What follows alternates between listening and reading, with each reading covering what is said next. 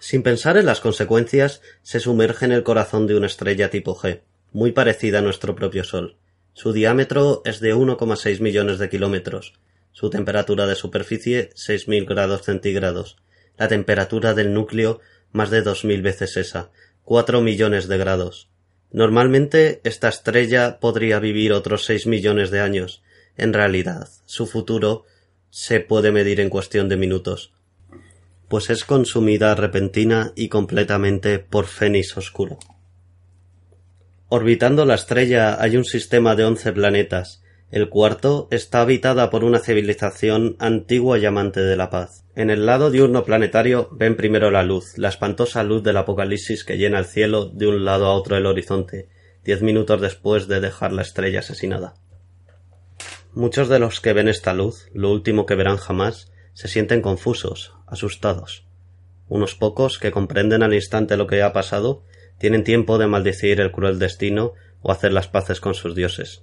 Luego todos mueren. Después de la luz, a la velocidad relativa de un caracol, llega la llamarada de calor. En el instante en que cae, la atmósfera y los océanos del lado diurno se evaporan y el vapor y el aire supercalentado recorren en torbellinos el orbe, en una onda de choque llameante que aniquila todo a su paso. Los pocos que están despiertos en el lado nocturno disfrutan de una espectacular y única aurora boreal antes de que lo reclame la muerte. Pero la mitad del mundo muere dormido, son los afortunados, y, en el centro de la supernova que ha creado, Fénix Oscura disfruta del poder absoluto que le pertenece. Está en éxtasis. Comenzamos. Estalló la paz.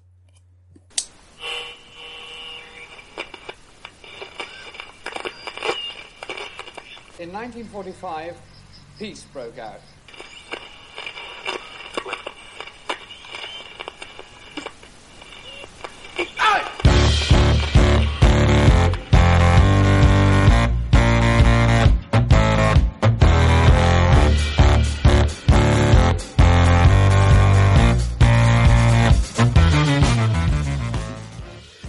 Muy buenas tardes, días y noches a todos los oyentes de Estalló la Paz.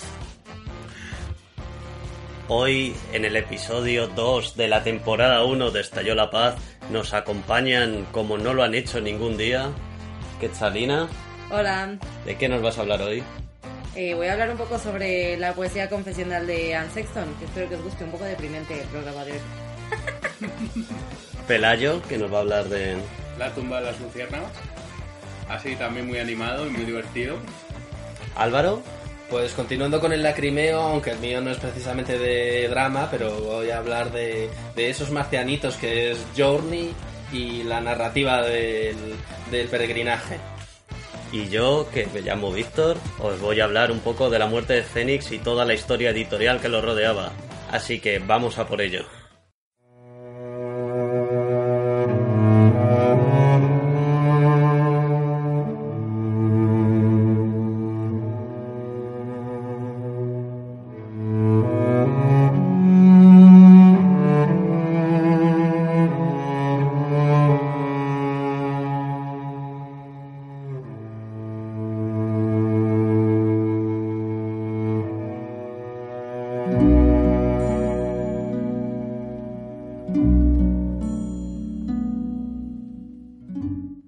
Esta maravillosa música nos adentramos directamente en el viaje que supone Journey para cualquier jugador que se adentra en su mundo. Y Álvaro está dispuesto a hablarnos de ello.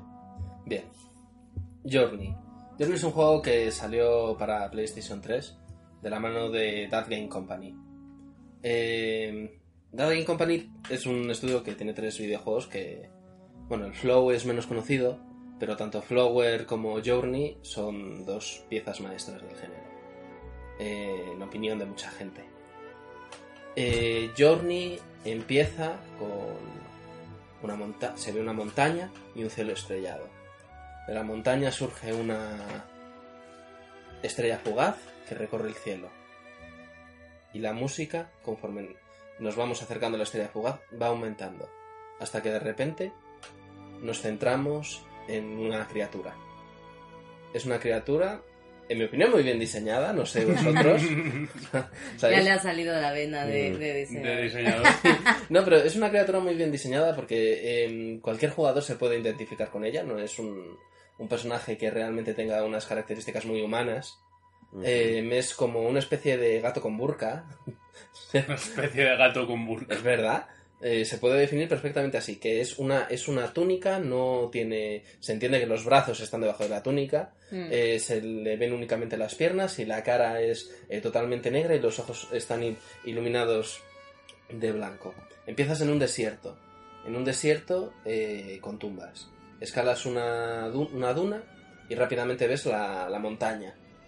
Eh, ya desde el propio... y te presentan el título del juego. Ya desde ese momento sabes eh, que el juego va a consistir en hacer un peregrinaje hasta la cima de la montaña. Eh, a lo largo de todo el juego nos encontraremos con tumbas que en el estilo nos recuerdan mucho a lo que son las tumbas japonesas. Nos encontraremos con, con las ruinas de una civilización antigua eh, que al final de cada nivel nos irán descubriendo un poquito de qué es lo que, de qué es lo que les pasó eh, y, y, y cuál es, qué es lo que te intentan transmitir. Eh, en este juego es un juego además que te intentan, o sea, su mensaje es principalmente pacifista, porque lo que te cuentan es que esa civilización eh, creó una tecnología y una, y una forma de vivir que prácticamente podía ser utópica, pero decidieron entrar en guerra y crearon armas que acabaron destruyendo toda esa to- to- toda su forma de vida. Pero las armas estaban basadas también en esa energía, si recuerdo bien. Mm, No necesariamente, porque ¿No? la energía es la energía de, de lo que son las alfombras.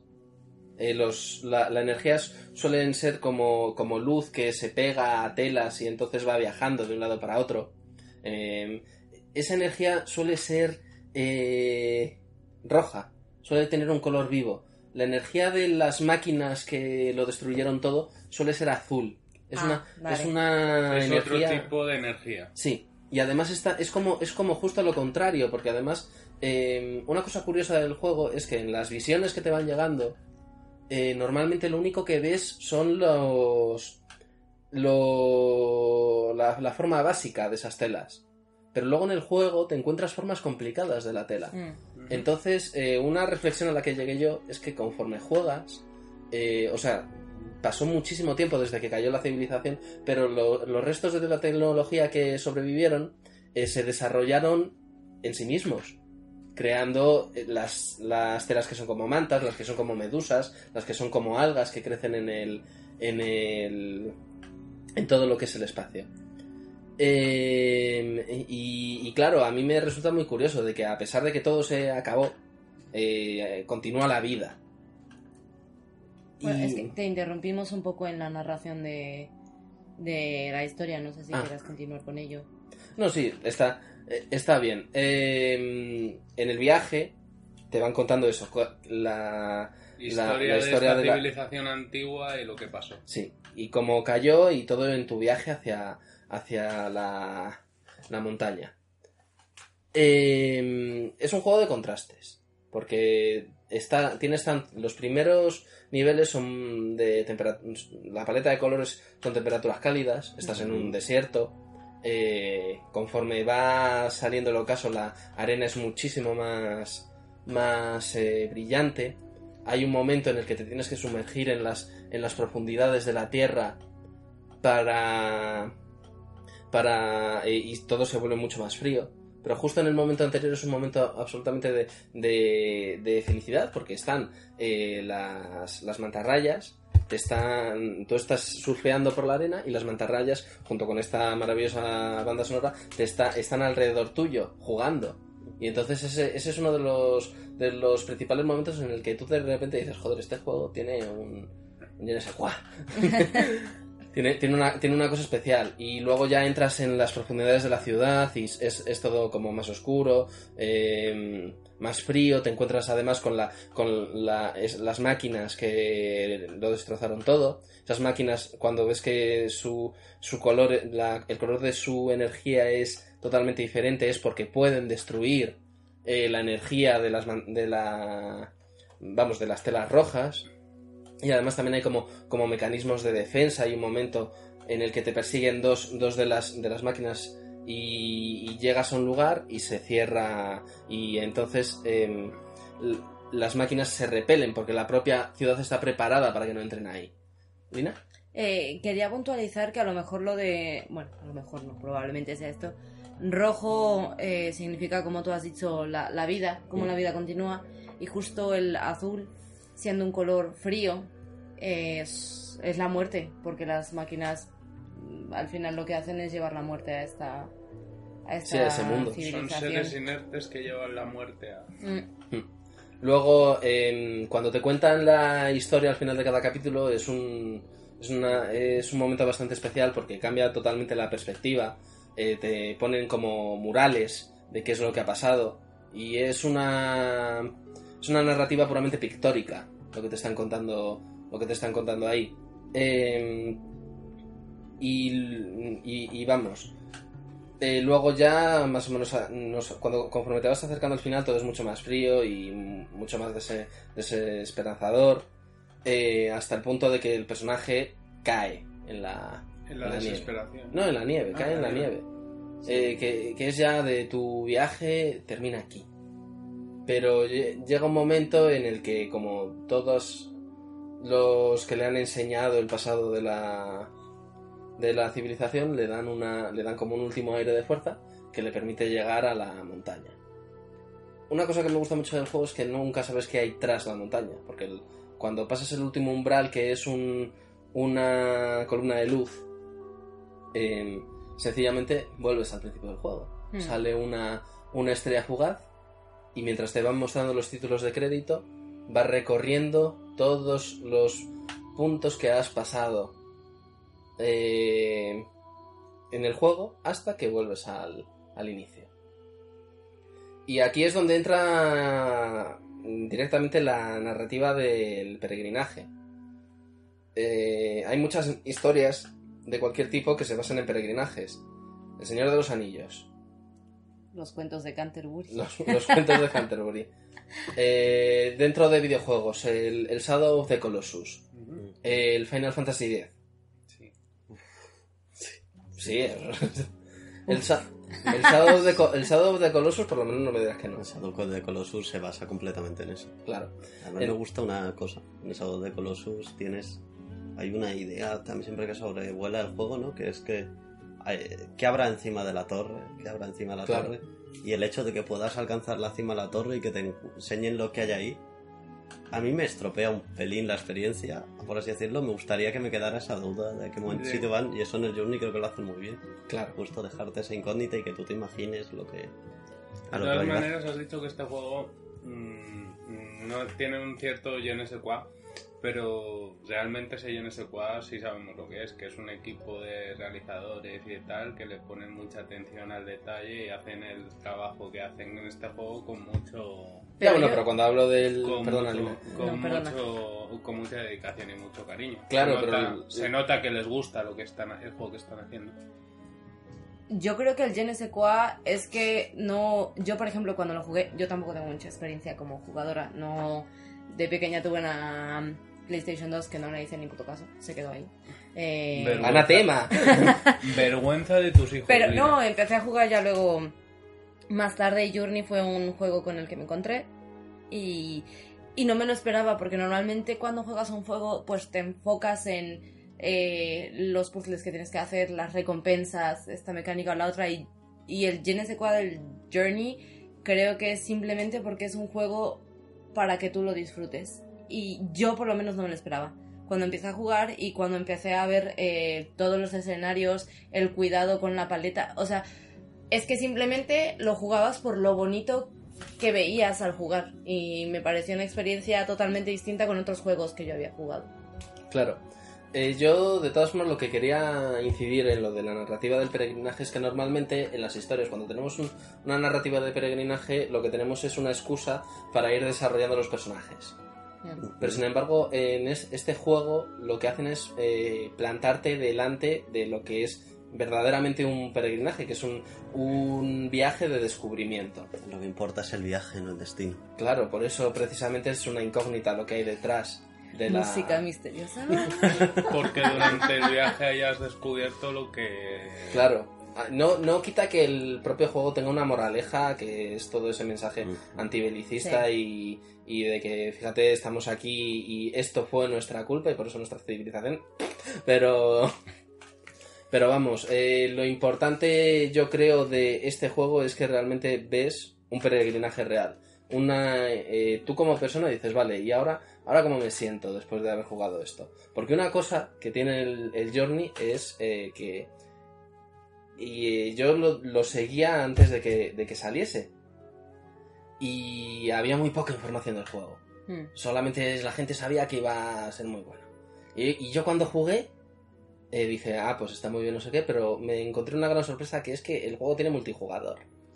O sea, que es, eh, eso ya te rompe. Y, Y dices, y dices anda, mira, otro, otro personaje como yo. Y, y luego ves que. eh, porque además ese personaje aparece de la nada. O sea, no hay ningún sistema de matchmaking eh, explícito. Está todo como transparente al jugador. Y entonces, eh, cuando ves cómo se comporta el otro, el otro personaje, dices, esto tiene que ser una persona. y esa, yo- esa forma de manejar el multijugador, yo no creo que sea la primera vez que se hiciera en el mundo de los videojuegos, pero me parece maravillosa esa forma de que, por así decirlo, no sabes qué te vas a, en- qué te vas a encontrar en ese mundo, simplemente te pone en el medio del mundo y de repente hay otro ser. Y tú, claro, lo primero que te imaginas, sobre todo si es la primera vez a la que te, que te estás enfrentando al videojuego, es que va a ser algo que está hecho por, por el, Por ordenador. Claro, por el que no es ordenador. otra persona jugando. que es una inteligencia artificial. Claro, y de repente, por ejemplo, por mal que suene y porque rompa la mística de esto, eh, como por la arena deja rastros, de repente se pone a dibujar pollas. Sí, eso fue- era uno de los grandes. Y yo, de yo repente- era uno de los que hacía eso. Y de repente dices, ¿qué cojones está pasando aquí? ¿Sabes? Es decir, vale, a lo mejor estoy rompiendo un poco la mística, pero no sabes que te estás encontrando con una persona, no sabes qué tal, y no podéis ni molestaros. Realmente no podéis casi ni ayudaros hasta cierto punto, porque es un juego que simplemente sigues adelante, vas avanzando y simplemente os acompañáis. Hmm. Bueno, cuando presionas un botón, el personaje eh, lanza como un halo de luz y va asociado a un símbolo. Un símbolo random entre un- una colección que tienen ellos. Entonces tú puedes, puedes presionarlo varias veces y, y técnicamente podrías comunicarte con otra persona dentro del juego Sí, usando Morse. ¿Sabes? es, es un coñazo, pero Está podrías. 1920. No hay, no hay un chat para comunicarte con otras personas. Sí, podría, podrías utilizar el chat de. O sea, los mensajes de la la, Play. PlayStation 3. Claro. Pero. Quiero decirte, lo bonito era jugar sin. De todas Co- maneras... Como es un juego meramente pictórico, ¿sabes? O sea, que un- los únicos. No hay un lenguaje eh, hablado, escrito. Solamente es lenguaje visual y lenguaje musical. Pues entonces yo creo que los mm, desarrolladores querían mantenerlo ahí. Y creo que el hecho de que no puedas interactuar o no se te sea, no se te sea tan fácil interactuar con los otros jugadores es justo para que tú te des cuenta que simplemente estás viendo a otra persona en su viaje. Y tú te das cuenta que entonces el juego es de ver a otra gente cómo considera o cómo está teniendo esa experiencia de juego que puede ser distinta a la que tú estás teniendo. Y creo que por eso es importante que no te comunicas con ellos. Solo Sí, estás viendo a otra persona peregrinar. Si te Aún están así- dibujando un pene en la arena, están teniendo una experiencia sexual con este juego. Bueno, pero oye, Bueno, hay un trofeo del propio juego que es sentarte en la arena 20 minutos. ¿En serio? Bueno, no, 20 minutos no, sean. dos minutos. ¿Y cómo, se, ¿Y cómo se llama? La paciencia es una vida. Sí, creo que era algo así. No, no lo sé exactamente, pero algo así era. Eh, de todas formas, cuando pasas la mayoría del juego con otra persona, eh, aún así eh, puede ser algo especial. Yo me acuerdo cuando con, la primera persona que jugué, eh, investigaba jun- investigábamos juntos. Los, los escenarios. No nos separábamos mucho porque, aunque no te puedes ayudar explícitamente, eh, la bufanda que llevas que te permite volar, eh, si te puede te la puedes retroalimentar uno a otro con lo con, con la voz vamos con el símbolo de luz que, que sacas. Entonces claro está bien que estéis juntos. Y luego yo me acuerdo cuando salía cuando empezaron a salir los bichos azules que corre corre corre corre. De todas maneras, yo tengo que decir, yo cuando este juego salió lo jugué un poquito, pero no me llamó mucho. Ahora lo he estado viendo algún gameplay para saber un poco y para... Y tengo que decir que todo lo que estáis diciendo eh, sobre este juego me está haciendo volver a replantearme, aparte de que algún gameplay que he visto está, está bastante bien, volver a replantearme el darle una nueva oportunidad porque se me está haciendo muy apetecible. Es que el juego, además, eh, yo por la primera vez que lo terminé, bueno, me imagino que Álvaro también lo habrá jugado no sé cuántas veces, pero unas cuantas seguro. 10 12 Yo creo que la Pensé que iba a decir, bueno, una, la verdad, pero... Yo creo que lo he jugado cinco veces fácilmente, entero. Yo creo que puede ser de los juegos que más he jugado, eh, enteros. Y el juego te habla muchísimo. eh, yo la primera vez que lo terminé, no de la historia que hemos contado, ni me enteré. No me enteré de nada.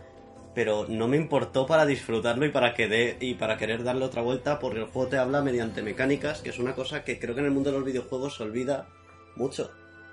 Es decir, las mecánicas normalmente están para ayudarte, eh, que las mecánicas sean fáciles, sean intuitivas, pero hablar a través de ellas muchas veces es muy difícil. eh, que tus acciones sean las que te estén hablando, el hecho de que solo puedas andar, solo puedas mirar, que no puedas morir dentro del juego, habla mucho y te está hablando mucho del propio juego y creo que es un juego que hay que jugarlo para entender lo que te está aportando. No es lo mismo ver a otra un persona jugarlo. gameplay que jugar. De verdad hay que jugarlo. Yo, esa sensación tanto de, de mecánica solo lo he sentido con el, con el Spec Ops.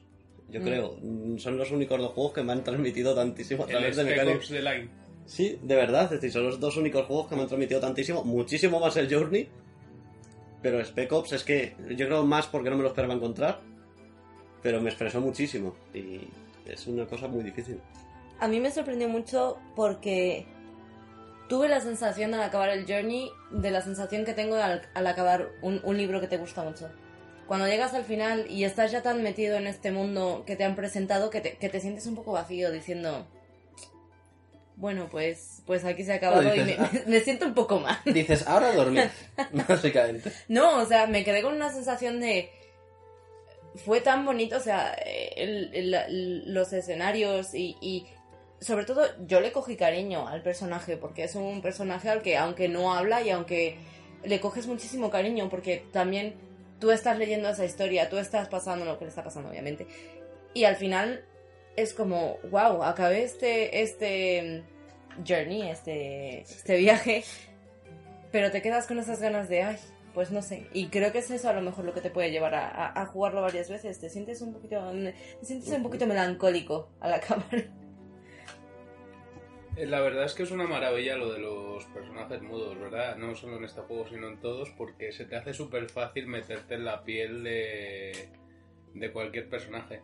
Yo lo digo sobre todo porque si cuando el personaje es una es un personaje que tiene personalidad, que tiene diálogo, que tiene tal, muchas veces acabas puedes acabar hasta las narices de él y, y matarlo solo por entretenimiento. Sin embargo, en este tipo de, de- con este tipo de personajes eso no pasa, ¿no? Porque te sientes como si tú fueras el personaje. Sí, pero es que eso depende mucho, creo yo, de cómo... O sea, del tipo de historia que te, que te están contando. Por ejemplo, si te cuentan un God of War, o te cuentan un Horizon, o te cuentan un Bioshock, Horizon. por ahí. Por favor. Era necesario. Vale. O sea, te cuentan el, el Horizon, el, te cuentan el, el Bioshock, te cuentan el God of War, o sea, eh, son personajes que hablan, pero porque te están contando la historia de ese personaje. Eh, sin embargo, fíjate, yo ahora estoy jugando al último Dragon Quest Ujú. Y eh, por mm, por historia el, el prota del Dragon Quest tiene que ser mudo y en el fondo sí es una mecánica que en teoría te ayuda a empatizar más con el personaje Pero yo creo que no es lo mismo. En el Da- Jack and Duster, se Sí. llama. Eh, son, Bueno. son Sí, perdona, era como es nombra Jack and Dusters, ya es que el juego que usan en Jack and Dusters cuando juegas a toda la saga Claro, es con que... la forma de que sea mudo. Es, no sé. es que Claro. la cosa es que en Jack and Duster el problema es que es mudo de verdad. Sí. Porque luego llega el 2 y decide soltar un grito de ira y el, y el primero que se sorprende es? Daxter. Y su compañero dice, ah, que hablas. No, pero, quiero decir, sí, pero no es lo mismo. No, Yo claro. Jack and Duster lo jugué, me gustó, pero yo creo que no es solo porque el personaje, el personaje sea mudo, es por el cuidado que tienes. Yo es que enfatizo mucho esto, pero simplemente las imágenes que tienes es, es sentirte dentro de un desierto, es ver el amanecer, es ver el oscurecer y de verdad sentirte ahí. Hay un cuidado por el Mm. manejo de la luz, el manejo de las texturas, que ya no es solo eh, porque el personaje sea mudo o por- porque el personaje sea mono es porque tú estás sintiendo que estás allí, que estás viendo el amanecer, que estás deslizándote en unas dunas, que tienes frío. Y por eso creo que te, Claro. te- te metes tanto en este juego. Pero por ejemplo, eso en el Journey funciona muy bien porque eh, en el fondo eh, es el viaje, el- el- el- la piedra angular del juego. La piedra angular del juego es el peregrinaje. En, eh, por- en otros videojuegos mudos, en los Zelda también podemos decir, que el normalmente es mudo, en el fondo, bueno, depende mucho de Zelda porque Zelda hay miles, pero poniendo un juego, un juego claro, los Zelda y Bioshock... una serie de televisión. Sí. Poniendo un juego claro, los Bioshock o, o el propio Jack and Daxter o, o- o el Horizon. No, perdón, de o el Dragon Quest, perdón. Eh, esos juegos que el personaje sea mudo es una es un arma de doble filo porque es cierto que haces que el personaje sea mudo por porque por ayudar a que tú te identifiques con el Sí, a personaje. que el pero en el proyecte su personalidad sobre el personaje. Claro, pero en el fondo eh, te están contando la historia de ese personaje y puede quedar un poco vacía, ¿sabes? O sea, no te están contando que tú eres el héroe que va a salvar, te están contando No, no, la no, historia te- de un héroe. Sí, que es, es justo lo que a mí me pasa en el Jack and... ¿Es Daxter o Duster? Porque yo lo estoy llamando Duster, como Da-. Jack and Daxter. Ah, vale. Mm. Bien, perdonad, oyentes. El primero dragones, Jack and Duster. Pero es eso, que te cuentan la historia en un mundo muy construido y en, en- en- en la vida del, del héroe, que ya tiene sus historias, que tiene sus problemas, y no eres tú. Al final no eres tú. Y en el Journey yo creo que sí te sientes más que eres, que eres tú también. Acompañando, no que sea tu historia, sino que de verdad estás al lado de este personaje y estás, estás peregrinando con él. Eso en el fondo, por ejemplo, en los Dark, en los Dark Souls, que la narrativa del, del peregrinaje está un poquito más, más tapada, pero también existe, porque la, ma- la- la mayoría de los juegos consiste en has llegado a cierto sitio que es tu destino. Eso es un peregrinaje. Eh, pero ahí también, como te permiten la personalización del personaje y tal, sí te permiten eh, que te metas más en él, porque Sí. en el fondo, como tienen esa, ese juego de que no, solo- no eres solo tú, es mucha gente la que está haciendo esto, pues... Porque, por ejemplo, lo que dices del Dark Souls, ahí entramos en otra cosa de completamente, hablando como llamas del equipamiento del personaje, sobre todo cuando tiene efectos visuales en el personaje que estás jugando, el hecho de... ¿A qué prefieres? ¿La armadura mejor del juego que te hace invulnerable o la que mola La mucho chula. y que eres súper guapo y que vas a molar mazo? ¿O la que más va con tu estilo de juego? ¿O...? Es decir, te ofrece además otras oportunidades también, es decir, es cierto, pero es otra forma de identificarse con Yo te digo, si no es rosa no lo llevo. Otra cosa también muy importante que le hemos puesto al inicio es, es, es la música que tiene este, este videojuego, porque la música acompaña muy bien a los escenarios a los que te vas, te vas enfrentando y crea, crea una especie de, de, de atmósfera que, no sé, que, o sea, me parece que todo se combina, hace un todo de verdad que yo creo que es perfecto. Son las mecánicas, además de las mecánicas es el escenario, además eh, eh, tiene una música que te mete dentro y, y al final es que acabas estando tú también dentro de... El compositor de Journey es Austin Wintory o algo así. Ujú. Pero vamos, es un, un se- es un compositor que cuando hizo, hicieron el juego eh, se metió de pleno y realmente eh, muchos, muchas eh, partes del juego son coreografías que están predeterminados por la música. Sobre todo esos, esos momentos en los que te quitan un poco el, el control porque es cuando estás surfeando por la arena y Está tal. compasado, o sea, Claro. se, cuidó de tener bien, el compás. Austin Winter. Pues eso. Es, eh, es un compositor muy bueno y toda su obra además es magnífica.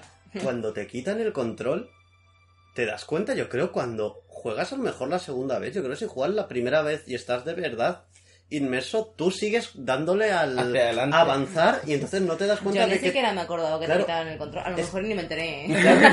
Pero es que que ese puede es el punto. posible. Está tan bien formado todo de que te están quitando el control, te están obligando a avanzar para que se generen los scripts cuando tienen que generarse, para, para que pasen las cosas que tienen que pasar, porque claro, para que algo pase en pantalla, tu personaje tiene que atravesar cierto punto. Para que eso se coordine con la música, tienen que quitarte ese control y lo hacen de una forma tan bonita, bueno, tan bien pensada, que puedes no darte cuenta Claro. de ello. Esa, esa precisamente es, la, es una de las grandes virtudes de este juego. Eh, el, el ejemplo más claro precisamente es cuando te persiguen las dos, las dos máquinas, llegas a un sitio y claro, ahí no es que te quiten el control, es que estás en un, en un modo en el que estás surfeando y la única opción es ir hacia adelante. Pero como ya te han metido en el juego de que hay partes en las que solamente puedes ir hacia adelante y tal, Sí. pues entonces en el fondo dices, me han quitado el control, pero no tanto. Sí, sí, sí, pero es lo que digo, incluso puede ser que le estés dando tú de la emoción, quieras seguir, quieras seguir, quieras seguir.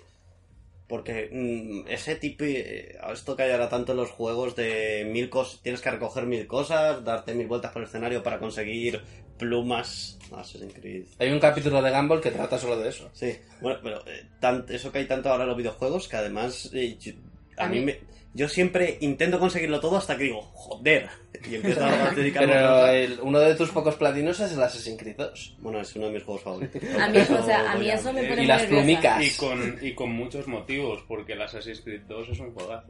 A mí es que con persona con un poco de, de, de, digamos, TOC en los videojuegos de, no, yo si me paso esto, me paso con todo. A lo mejor Y hay videojuegos en donde ya no puedes. O sea, ya no puedes. Yo me imagino a Lina jugando al Oblivion, ¿sabes? Que no, que no existía la opción de ordenar los libros en la estantería, ¿sabes? Y ella yendo con sujetando el libro y, y- y- poniéndolo muy delicadamente y de repente todos los colliders se vuelven locos y todos los Y todos libros saltan por los saltando aires por los aires. Y ¡Ah, mierda! Y el, El grito juego de este- desesperación de Lina, ¡No! El juego de Disney que me jugué hace poco, que es que no me, está- no me sale. El que va a salir de- dentro de poco. El, Kingdom Hearts. Kingdom Hearts. el Kingdom Hearts. Ah, sí, jugaste Ah, al 2, pues ¿no? jugué al 2. Y yo a Víctor diciéndole, bueno, sí, pero que voy a coger todo. Bueno, me volví a loca a la mitad y lo dejé como un año así abandonado porque dije, yo no juego a esto de nuevo. Y no lo conseguimos pasar a... No, No, y, pasar y ya 100%. en un momento dije, mira, voy a abandonar el 100% porque ¿Tiraste, ¿Tiraste el mando en algún momento de desesperación? Yo tiro el mando muchas veces y Víctor siempre me dice, joder. Pero, ¿ves? Con el Journey eso no pasa porque no es, no es relevante lo que cojas y no es relevante. A lo mejor a la Eso creo segunda... que a mí me gustó tanto. Claro, a lo mejor a la segunda o tercera vez que lo juegas ya Sí, te dan pero- ganas de voy a pararme en cada sitio a disfrutar de todo lo que pasa en el mundo, pero de primeras no. La verdad es que me estoy sintiendo también como un bicho raro porque cuando he estado mirando lo del compositor para confirmarte que lo habías dicho bien, básicamente he empezado a ver cosas de el mejor juego del mundo y tal y yo pensé y ahora he estado pensando y digo y yo no le di una oportunidad en su momento me Bueno, siento Pero Pelayo, eh, una cosa mágica de los videojuegos es que hay para todos y si no te llamo al principio no pasa nada. Pero es que sobre gustos... Claro. A ver, a mí me pasó con eh, 2001, dicen en el espacio. Me la empecé a ver en casa y dije, "Pff, Pero mira, qué como, coñazo. Fui al cine y salí diciendo, la mejor obra del universo. que decir, hay cosas a las que hay que darles una segunda oportunidad. Creo que Journey, si no te gusta la primera, a lo mejor a la segunda, A en un mejor. momento adecuado, te puede gustar. Pero 2001 Odisea en el espacio, yo tengo la misma op- opinión que, que los de Ojete Calor en el vídeo de mm, Todo Mal. ¿Sabes? que que es la, la abeja se va señalando las cosas que, que tiene mal ella en el cuerpo y en un momento señala el cartel de 2001 y dice sobrevalorada. Yo creo que justo... Ahora que soy defensora, es que ahora soy defensora de ella, entonces no estoy de acuerdo.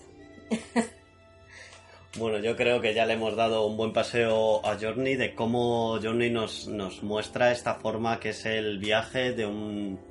que nos hace viajar con él, nos hace sentir viajar, que nos hace sentir cosas que los que hemos intentado viajar a pie los retransmite perfectamente y te los hace sentir a través de un videojuego. así que ahora vamos a oír un poquito de música y vamos a por el siguiente tema.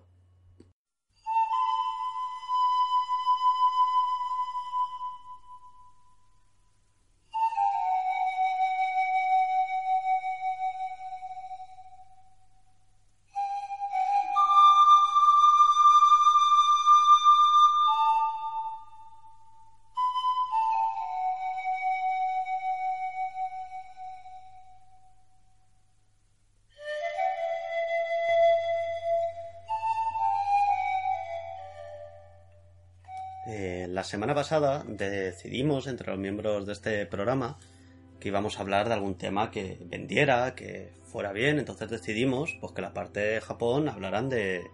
eh, vamos a hablar de alguna película del estudio Ghibli, de algo así, que venda, que le gusta a todo el mundo. Y coge Pelayo y decide hablar de la tumba de las luciérnagas. No sé qué le llevó a tomar esta decisión, aparte de destrozarnos más la vida, pero bueno, aparte de eso, No porque sea mala, sino porque es, o sea, la llorera que produce esta, esta película es seria. Yo mm, solamente gasto tantos pañuelos cuando tengo alergia. Miyazaki está sobrevalorado. Pero es que no es Miyazaki. Pero es que no es Miyazaki. Ya, pues por eso lo Por digo. bueno, Pelayo, ¿por qué elegiste esta película?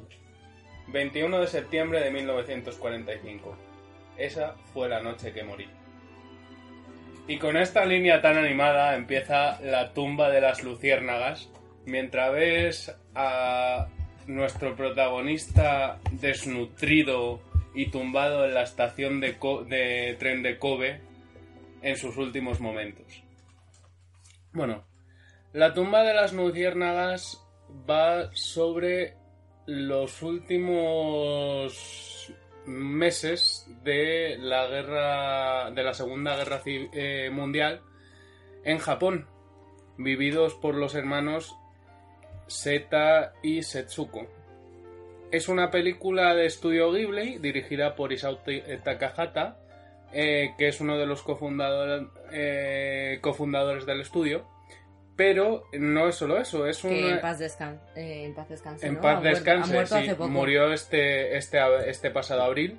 Y por, desgra- y por desgracia, eh, eh, su amigo y compañero Hayao Miya- Miyazaki no, dijo que él sentía que ya le quedaba también poco tiempo.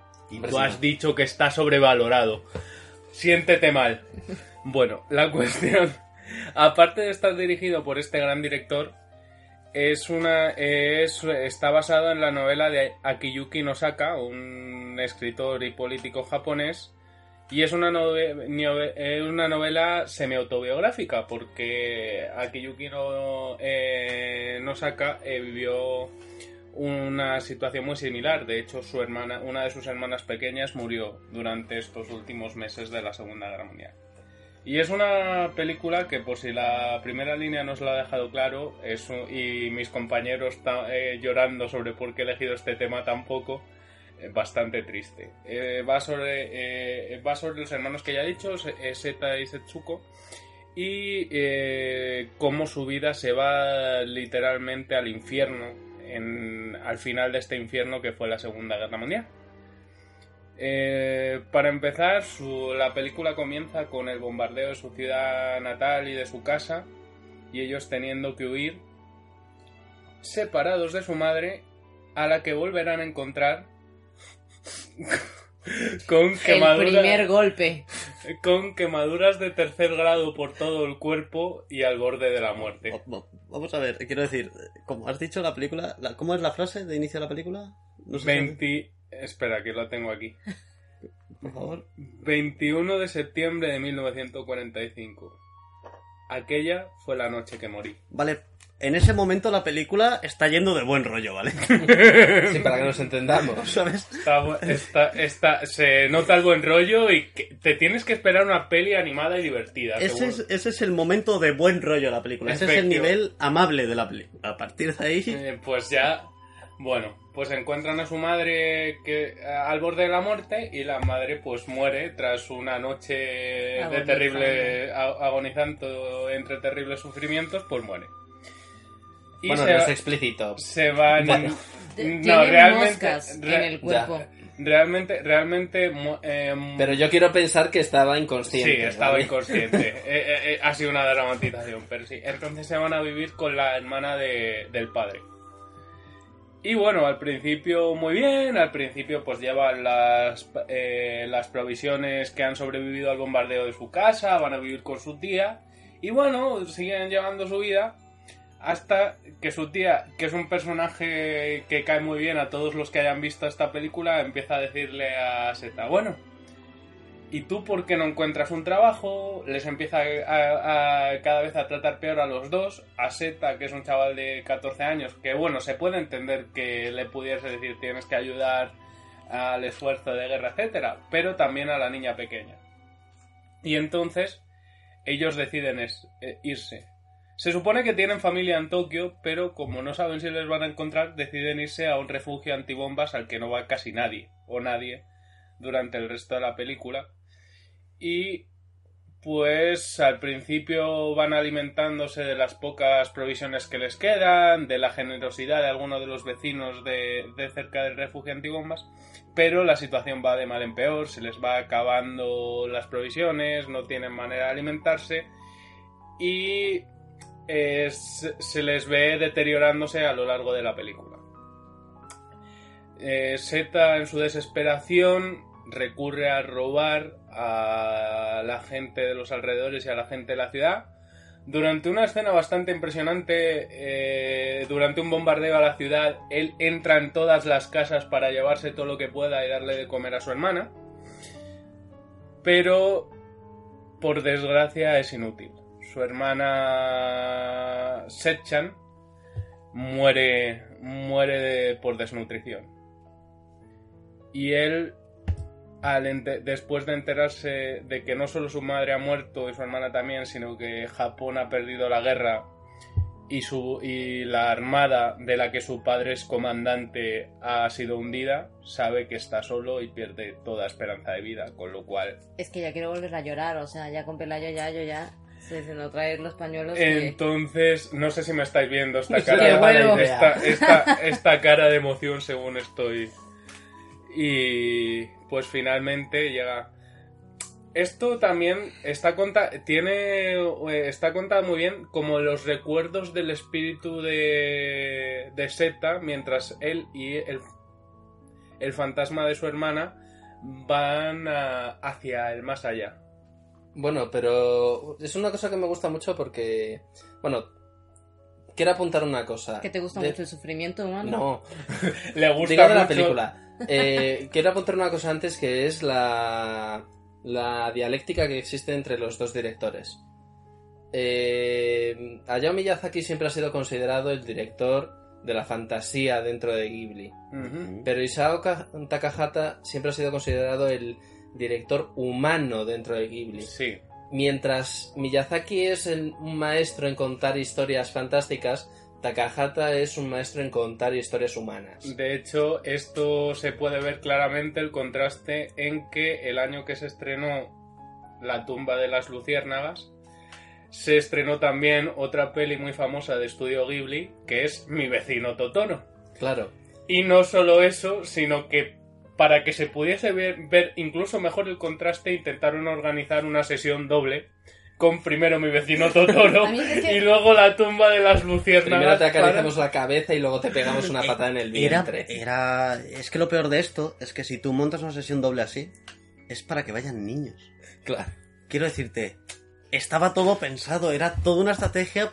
Además, mi vecino Totoro ahí, la alegría de la vida. Totoro, Totoro, Totoro. Bueno, que- Y después con un palo en la cabeza, ¡toma ahí! Que en Totoro también te cuentan la historia de cómo la madre tiene cáncer. Bueno. quiero decir. Bueno, comparado, comparado. a mí, a mí no, a mí no me parece mal. U- u- u- ves una película muy bonita y luego una muy triste, pero bueno, pues vas con Y- ello. Lloras en una, te ríes en otra. Es, Ya, es pero esto es como el jorobado de y Notre Dame.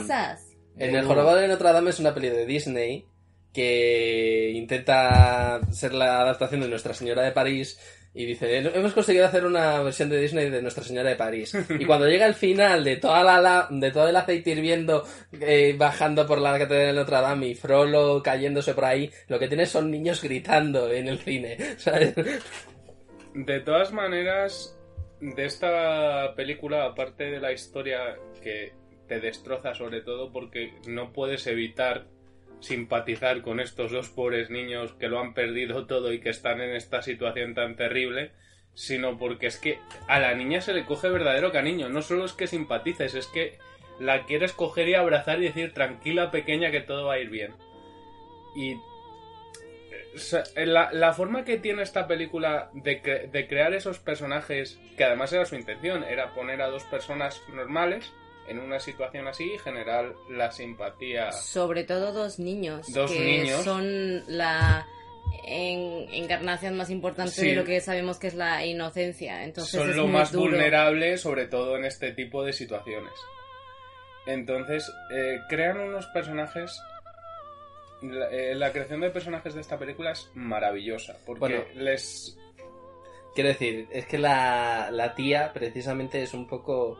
Me parece un poco arquetipo como personaje. O sea, es la, Sí. es la tía malvada de estos chavales. Fíjate son una, que no estoy, son no estoy de acuerdo contigo. Yo he odiado, he odiado a la tía según estaba viendo la película. Sin embargo, según lo he estado pensando, digo, es una señora que está viviendo con su mujer, con, o sea, está viviendo con sus dos hijos y que llegan sus dos sobrinos que no tienen los suficientes medios, que no tienen tal, que están en una situación que el gobierno japonés cada vez les va dando menos medios porque cada vez tiene menos y se deses- y yo no quiero pensar qué haría en esa situación. Quiero pensar que sacaría lo mejor de mí y lo intentaría con todas mis fuerzas, pero entiendo no pareciéndome nada bien lo que hace la tía.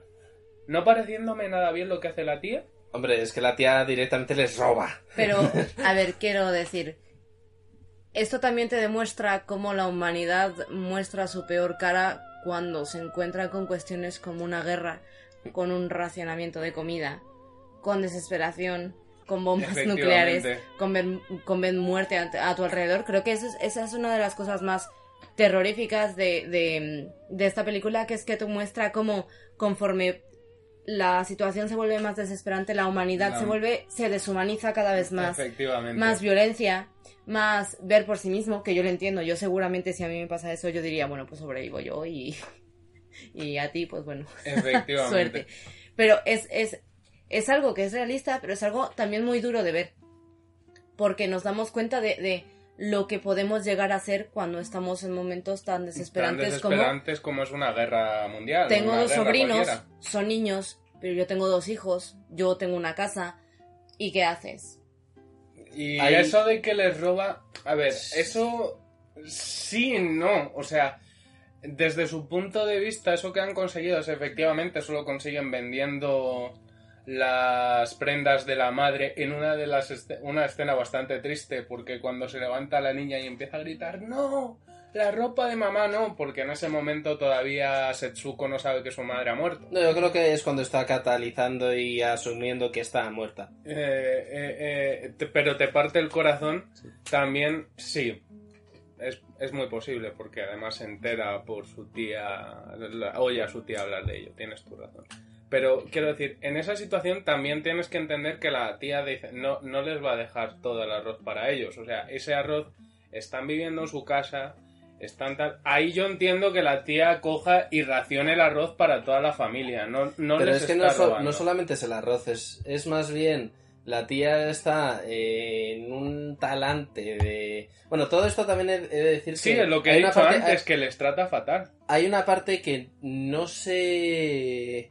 O sea, que solamente puedes intuir de lo que hay detrás de la, de la película. Es una parte que no sale en la película, que es un poco la relación que tiene el protagonista con su padre. Eh, en el momento en el que el prota se entera de que su padre ha muerto, es cuando él ya entra en una catarsis y sale corriendo del, bar, del banco diciendo, papá, te odio. A él le ha salido la españolidad diciendo primero del bar. Claro, sí. Porque en España tú no vas al banco, vas al bar. Me envía- ¿He dicho el bar? Has dicho al bar primero, sí. Pues quería, quería decir el banco. Según recibes tus ahorros, tienes que ir al bar. Vas a meter El salario al bar. Efectivamente. Te, No, para pero enterarte que tu padre se ha muerto, al, Al bar. bar. Sale corriendo del, del banco gritando, papá, te odio. Ujú. Eh, entonces, ¿Qué hay detrás de esa escena? De esa escena hay detrás una cosa que solamente podemos imaginar.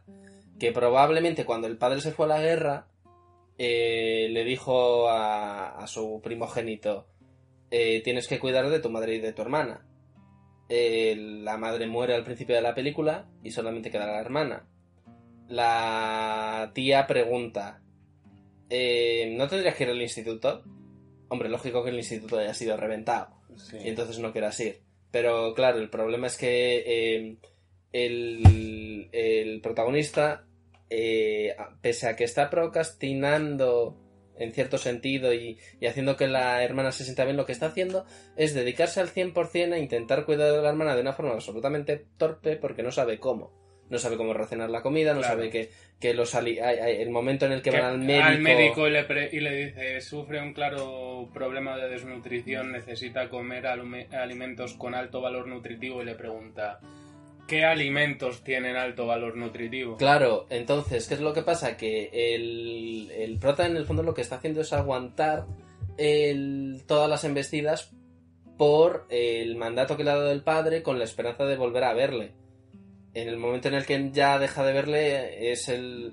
Es que además es, es, es, es, es continuo, o sea, es el, es el clímax. Me entero de que, de que ha muerto mi padre, se muere mi hermana por culpa de la desnutrición, yo ya no tengo absolutamente nada por lo que vivir. Claro, es el perder toda esperanza de vida, lo que he comentado.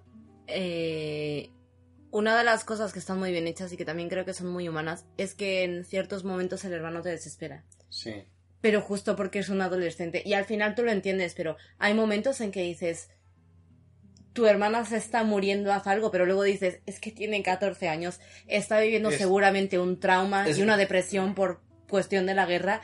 ¿Qué va a poder hacer Es este niño? Se, encuentra... sol- También hay una cosa muy interesante. Porque sí que es verdad que hemos estado hablando mucho de cómo trata la, la tía um, a, a los hermanos mientras están con ella.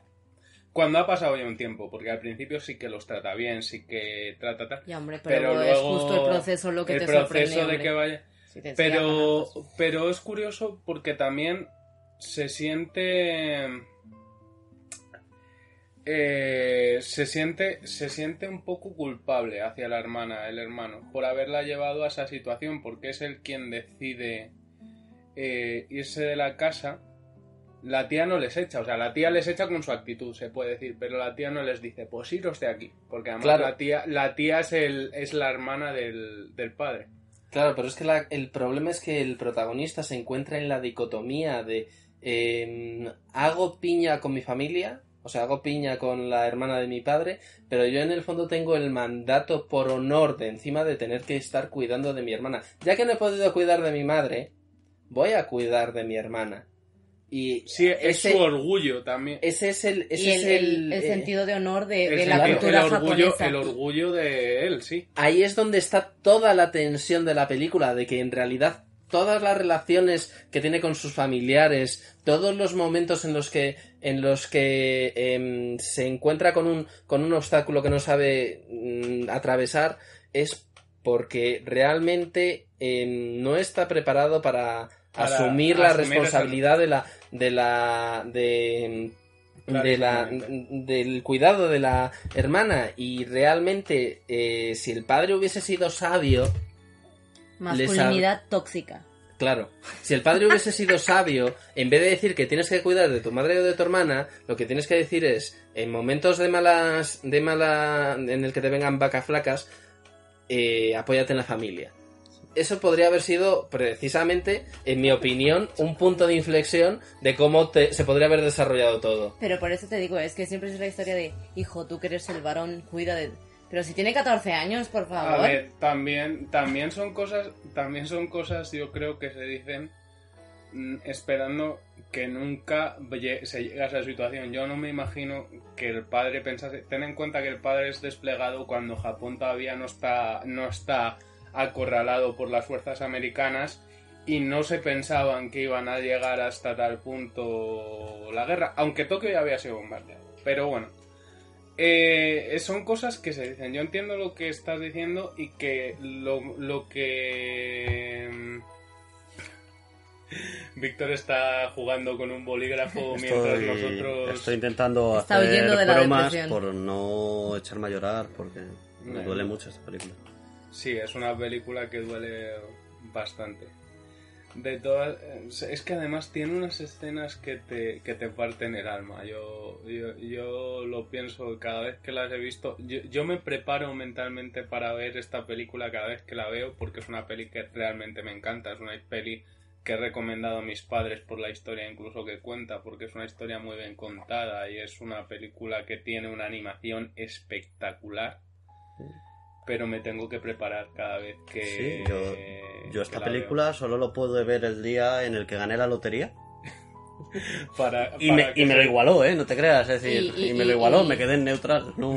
Lloras y te secas con los billetes de 500 euros.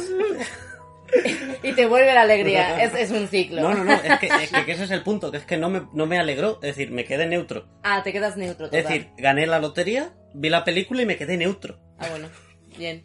Pero una cosa ya volviendo a, a la peli, creo que una de las cosas que te, te destruye mucho de, de esto es que a pesar de que la película te cuenta algo muy triste, yo creo que lo que más te duele es ver los momentos en que los hermanos son felices. Sí, Claro. Cuando Hombre. están en el refugio y están jugando y cre- hacen de la pesca como algo divertido. Y el momento en donde ve el hermano, ya cuando la chica está muerta, y recuerdo todas las veces que su hermana se rió con él en el refugio en momentos tan difíciles, ah, para mí fue el momento que te parte el corazón. yo no podía ver esa escena. Yo no podía, yo no podía ver esa escena, literalmente no podía verlo bien porque tenía los ojos llenos de lágrimas. Y sobre todo creo que creo que es algo muy verídico que normalmente cuando alguien está, o sea, puedes pasar por un periodo muy malo en la vida. Eh, nunca voy a decir que he tenido periodos tan malos como vivir en una guerra y que mi madre es mala porque es de tercer grado, pero siempre al final tienes un día que si te pasa algo, aprendes a valorar ese momento. Y, y- y- me parece también lo que has dicho es una peli muy humana eh, y, que es el, el director de las pelis humanas porque de verdad refleja muy bien tanto el lado oscuro de esto de lo que pasa con la guerra con la gente, pero también esto le pasa a la gente que estás en una guerra y puedes tener aún así momentos de los que recordarte, en los que reírte, en los que sentirte con tu Es familia. curioso, es curioso porque pese a que el director Isao Takahata eh, dijo que él no tenía pensado esta película como una película antibelicosa, anti, de no a la guerra, etcétera, etcétera. Él, él es, él es pacifista, era pacifista, pero esta película no la, no la tenía pensada como una denuncia de la guerra. Se nota un montón que eso es lo que es, porque eso es básicamente también lo que era la historia original. Yo no, yo no estoy de acuerdo en que la peli sea antibelicosa. Porque te muestra la guerra como algo que la gente no puede controlar. La gente de Japón no puede controlar la guerra. Nunca te pone a los americanos como los malos. Nunca te está diciendo... La guerra está tratada en sí como una como una especie de circunstancia. Desastre natural. Algo que de repente te pasa, te cambia la vida y ya no te importa si eres, si te gusta la guerra o no. Estás viviendo en un momento, Pero yo creo que un poco justo por eso es tan antibelicosa, ¿no? Mm. ¿sí? Mm. Bueno, Mm. Es decir, eh, justo casi todas las películas en las que salen nazis, es difícil que esa película sea antibelicosa porque, joder, qué gusto dan cuando están muriendo esos nazis. Nine. Eh, porque ya se decía, ya lo decía, Spielberg fue, ¿no? El que decía Sí. los mejores malos son los Son los nazis. Porque puedes matar a todos los que te salgan de los putos cojones y nadie se va a sentir mal por ello. ya. Quiero decirte, justo al no poner un villano, no poner un tal, es la guerra produce esto. Y es Sí, la guerra. verdad, Es verdad. Es la guerra, no es los americanos hijos de puta No, imperialistas. claro, no, es son- y son la las bombas. O sea, Que lo las- son, ¿eh? Los americanos son unos, unos hijos de puta imperialistas. No tanto como los españoles. Eh, Yo es que soy mexicana, entonces odio más a los, Por, por- a los americanos. por cercanía histórica de todas las cosas de Texas y un montón de calles que alguien que habla inglés no puede pronunciar bien, pues entonces le, le- le molestan mucho a los americanos. La De todas maneras, también está muy bien de esta película que la animación. Y yo os quería preguntar ahora sobre vuestra escena favorita de, de esta película. Yo, sinceramente, creo que una de mis escenas favoritas es cuando es súper cliché, sobre todo por el título, pero cuando meten a las luciérnagas en, en eh, la tienda y tal.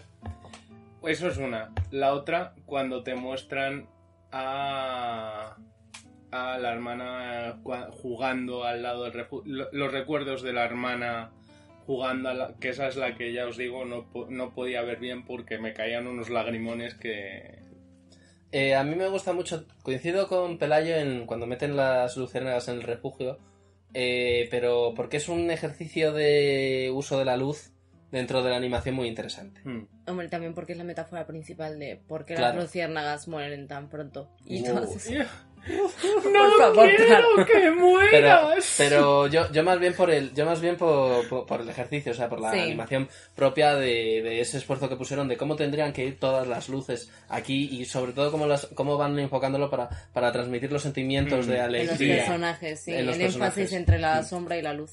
Y luego la última que me gusta mucho es eh, justo a la final, que es cuando están los dos espíritus, pero Mm. ya en un Japón moderno, Hmm. que también entra mucho en la idea que tiene Isao Takahata, creo yo, dentro del Shinto, que es mu- mucho, mucho Shinto tradicional, todo mundo de los espíritus, eh, no realmente esa, esa idea de que Eh, ¿Has dicho Shinto? ¿Qué es Sí, el sintoísmo? Sintoísmo. sinto, la Vale, sintoísmo. ¿nos puedes decir Vale, un eh. poco qué es esto para los ignorantes? El sintoísmo es la, la religión tradicional del Japón que se basa en los kamis, que son espíritus de la naturaleza. Es una religión que personalmente a mí me gusta mucho porque em, si tú tienes, si tú vives en un valle y tienes un espíritu del valle y del río, pues ese espíritu del valle y del río no está muy interesado en conquistar el espíritu del valle y el río de- del de al lado.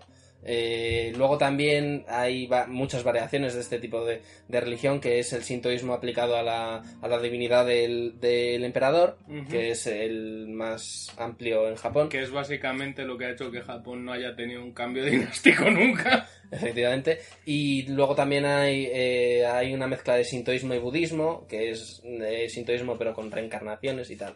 Pero Vale. aún así, Takahata reniega un poco, creo yo, en sus obras de lo que es el sintoísmo mezclado con el budismo, porque precisamente en la tumba de las luciérnagas, en realidad lo que pasa es que lo- los espíritus de los dos hermanos se quedan con ellas y per- les permiten en cierto modo acceder a una vida eterna eh, de- mientras estén las luciérnagas y que su testimonio sea como un testimonio para el resto de la humanidad. Y luego en la última película que hizo, la de la el cuento de la princesa Kaguya, que está también basado en un, en un cuento popular japonés, cuando aparecen los dioses, quien aparece precisamente es Buda, y no precisamente como una deidad mm, benevolente, Mm, sí. ¿sabes? Entonces siempre, siempre me ha parecido que Takahata tiene ahí un- una espinita metida con el budismo un poco extraña. Bueno, ¿cuál ha sido tu escena favorita, Lina?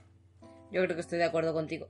A ver, es que mi escena favorita es justo la escena que me hace llorar más, pero yo creo que el momento y y el momento en donde él recuerda a su hermana y sobre todo la risa de su hermana, su hermana llamándole y cómo él llora no porque es porque le echa de menos, pero porque echa de menos también a esa compañera y a esa persona que también le hacía dentro de lo malo tener momentos muy bonitos y eso a mí me, me parece una escena Se vuelve, Preciosa. su hermana se vuelve su todo a lo largo de la película, como hemos dicho antes.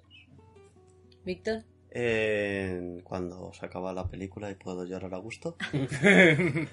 Easy peasy. No, yo creo que por sa- intentar sacar algo. Bueno, o sea, yo creo que la mejor escena de película es cuando están en la cueva con las luciérnagas. Pero yo creo que por marcar otro momento, cuando va andando con ella y acaba de conseguir esa caja de, De caramelos. de caramelos y le da el primero. Es verdad. Ese momento como de super alegría que dices: Ah, ¿esto va a ser así a partir de ahora?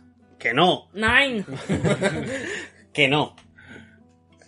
Pero ese momento me parece, joder, me gusta, me gusta, me da alegría y tanta cosa horrible y tanta desgracia. También tengo que decir una cosa que no hemos mencionado de esta escena que decimos de que están las niñas De que están las de niñas que que, están las niñas eh, está la, ni- la niña jugando en los recuerdos del hermano Entonces llega, llegan a, a su, a la casa de al lado del refugio una familia que había huido de- por la guerra y tal.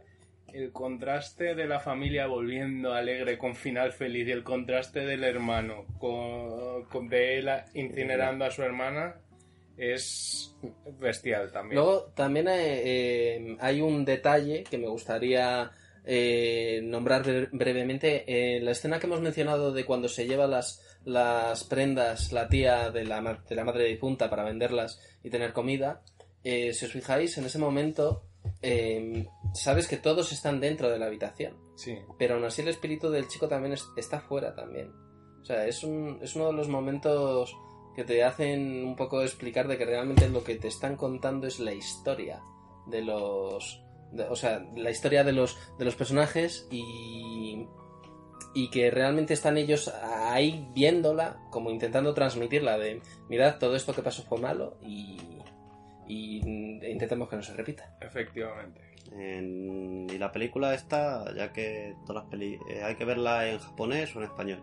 En japonés. En japonés y en español te va a gustar igual. Sí. Pero yo la recomiendo en español, en, en, en japonés. Yo depende de, de tu fuerza, yo creo, porque yo creo que en japonés tuvieron una idea maravillosa que es, con todo el esfuerzo que se le costaría, buscar a una muy buena dobladora de cuatro años hasta que la consiguieron y entonces la voz de la niña está hecha por una niña de cuatro años y bueno, tendría que cuatro años entonces y a mí me parece Si ahora ya tiene unos cuantos más. como 30, ¿no? Creo que O estamos, más, o estamos en 40. el- no sé cuánto estamos, sí. Y la verdad es que yo creo que la voz de la niña en japonés es mucho más potente si la ves en español. Pero es que Pero yo te lo tiene he dicho. muchísima expresividad. La el ni- arte nunca está, no está siempre para gustarnos, no, también está para destrozarnos un poco. La niña ¿eh? tiene ahora mismo 33 años.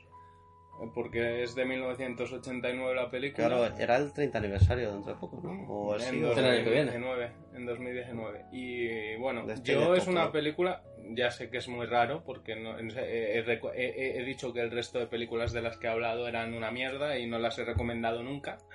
Pero esta película la, la recomiendo encarecidamente. Es una película que además siempre hemos hablado de las películas de dibujos que podría ver un adulto y podría darse cuenta que los dibujos no son solo para niños y esta es claramente un claro ejemplo. Así que bueno, pues ya hemos terminado de hablar de la tumba de las luciérnagas y por supuesto ahora vamos a pasar a un tema muchísimo más alegre que este. Bueno, a lo mejor no. Vamos a por ello. Dentro de música.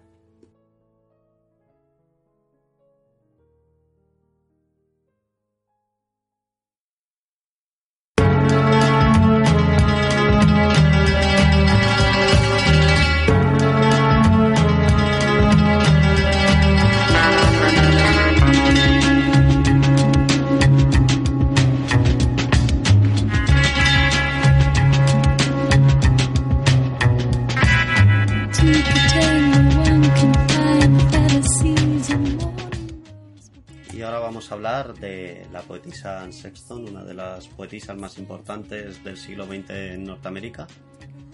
Y para empezar a introducir este tema, vamos a escuchar a la propia Anne Sexton recitando su, su poema Menstruación a los 40.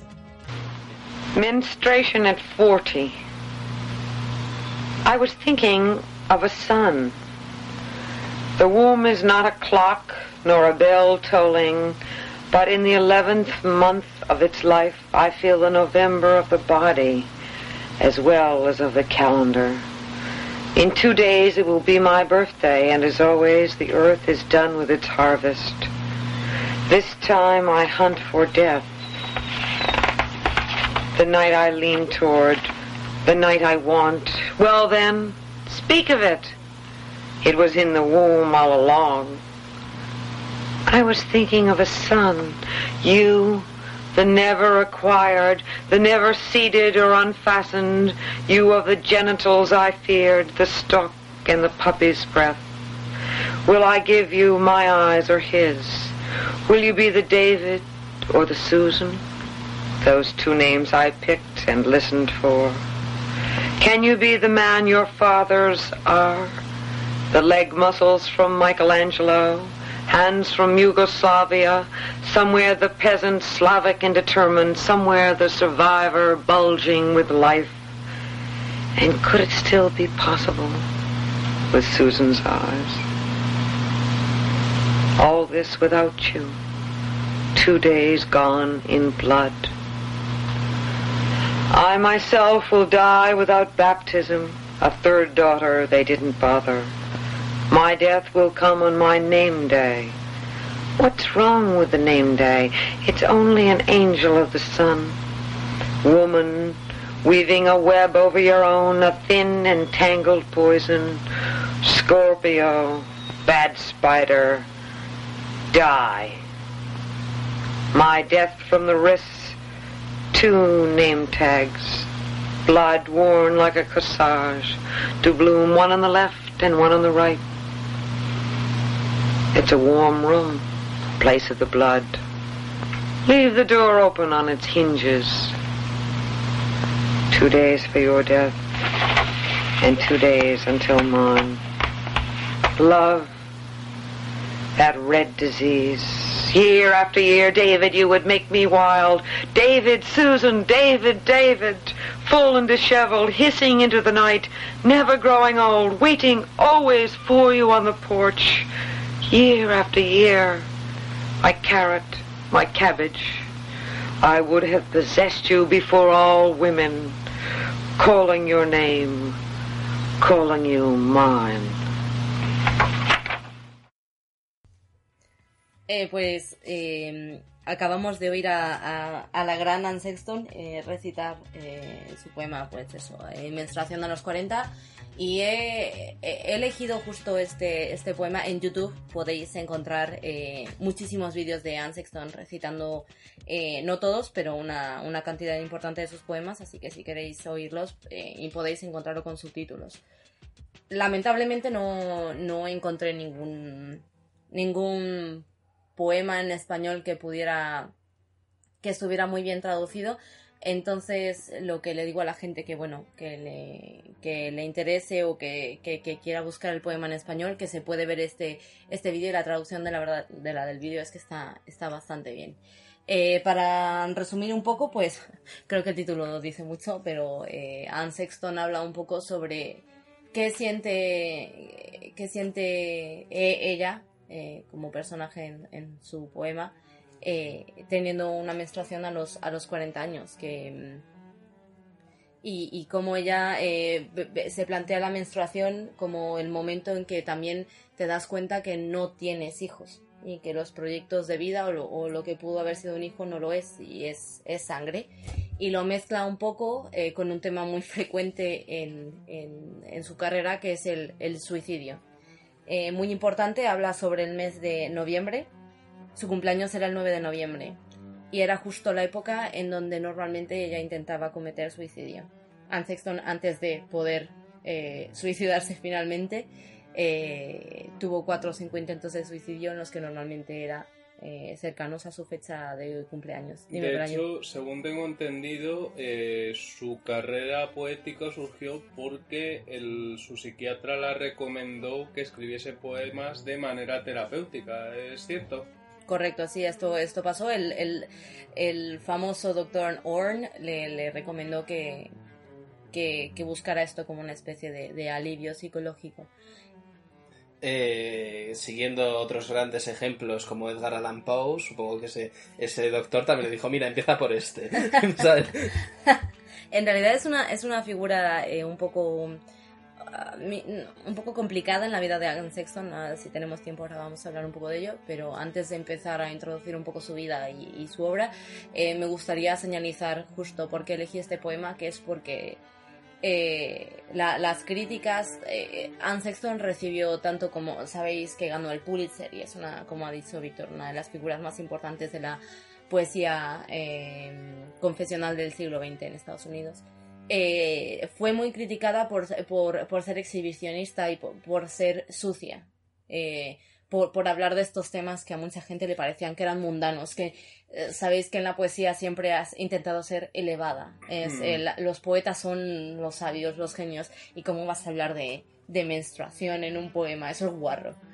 Pero es que eso es una, una constante en cualquier eh, elemento cultural. Quiero decirte, eh, ¿en qué juego era? ¿El Life is Strange?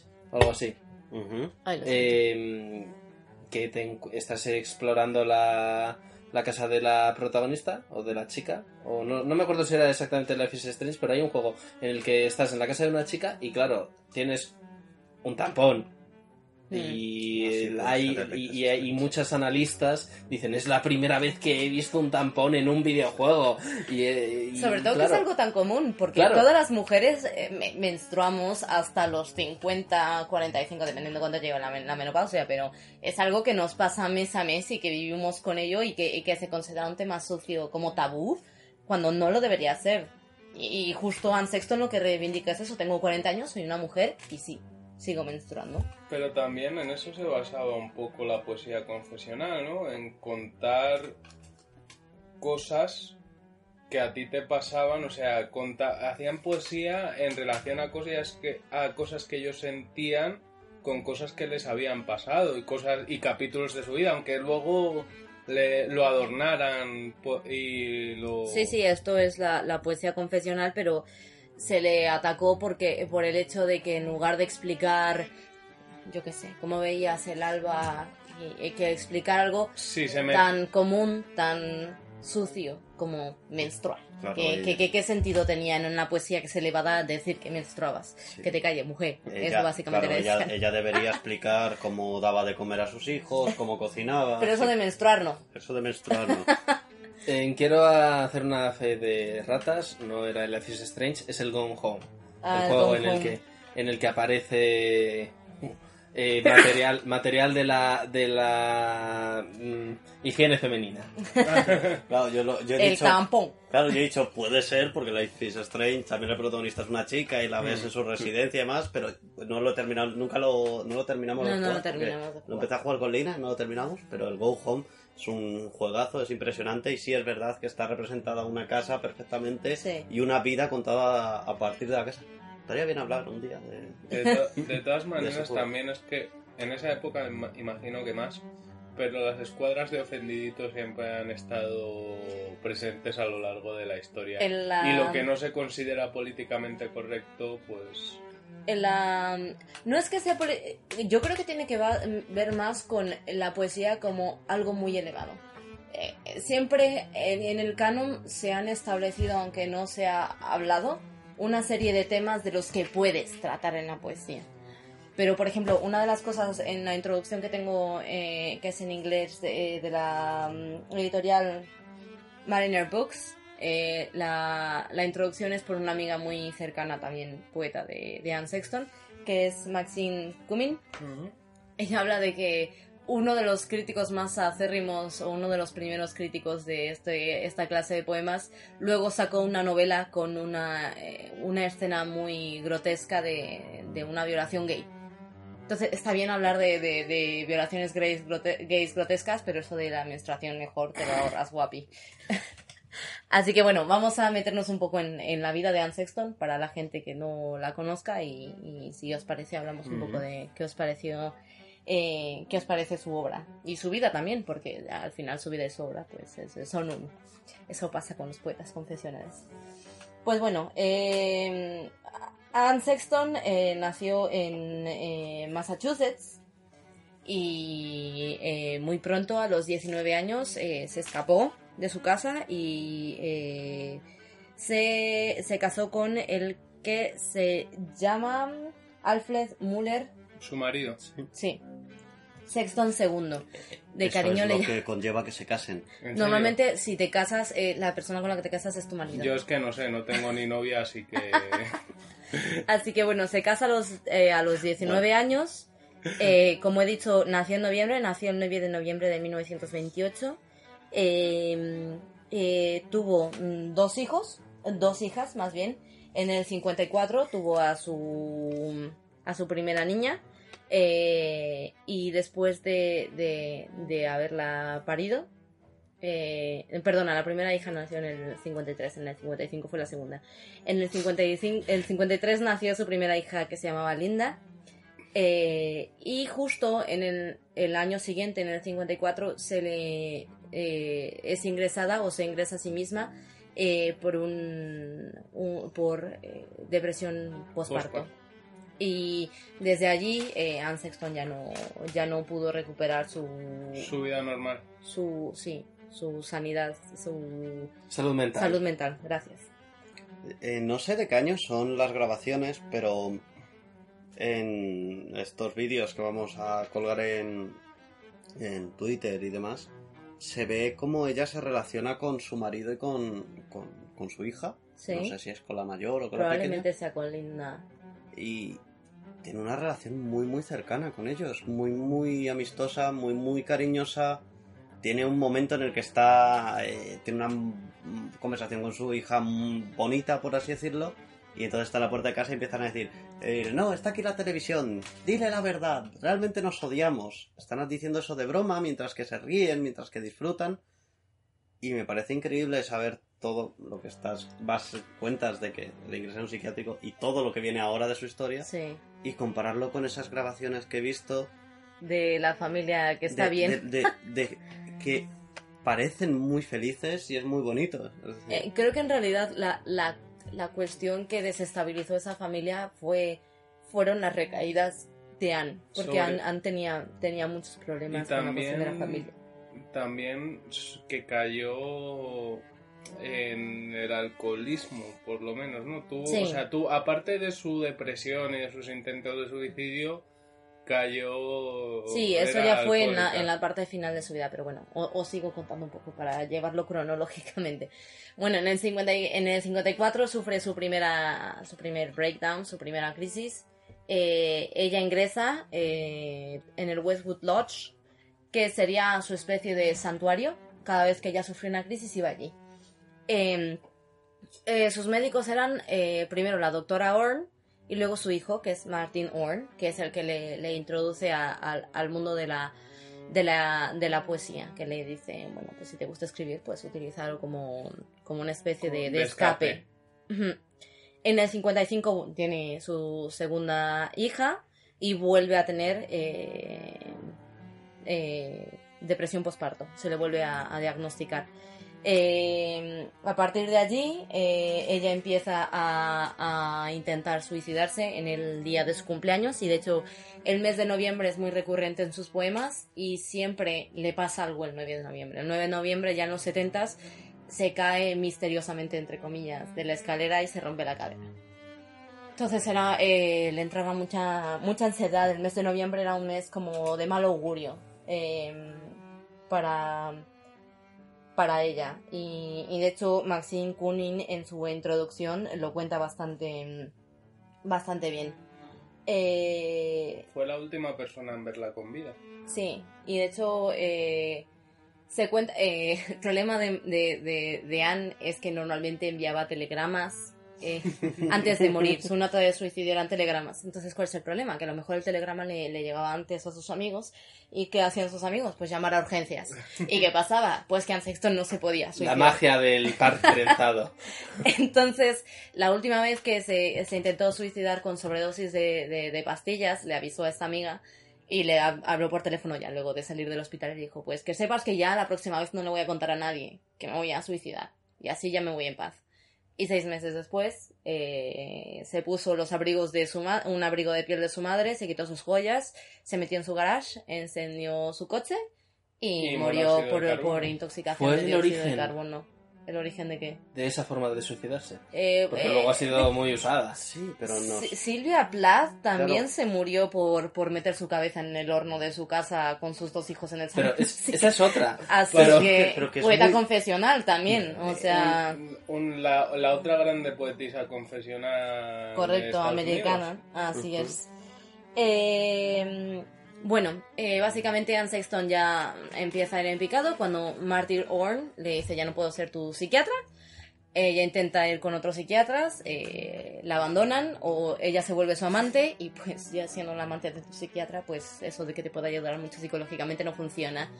eh, y ya eh, en, en los 70 ya eh, Por algo. No- no sé su por qué no escritura se vuelve, ya que su es- la escritura era su método de, de escapar, eh, su escritura se vuelve muy obsesiva, llegaba a producir a cuatro o cinco poemas al día, eh, con las líneas ya muy cortas, muy erráticas, llegando un poco al, al surrealismo ya, mm, reflejando un poco su, su, su Su estado. estado mental. Y finalmente, pues, eh, se suicida, como hemos dicho, en, en el garage de su casa.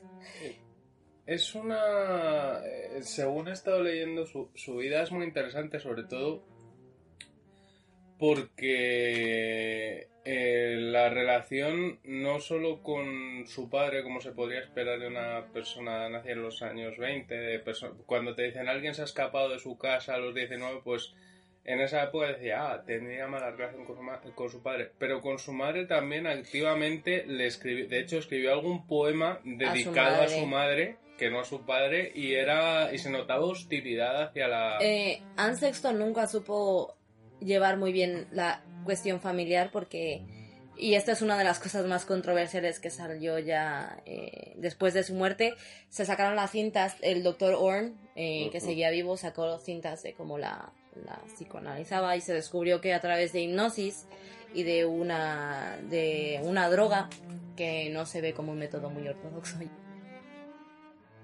le hizo hipnosis eh, para intentar eh, sacar recuerdos reprimidos.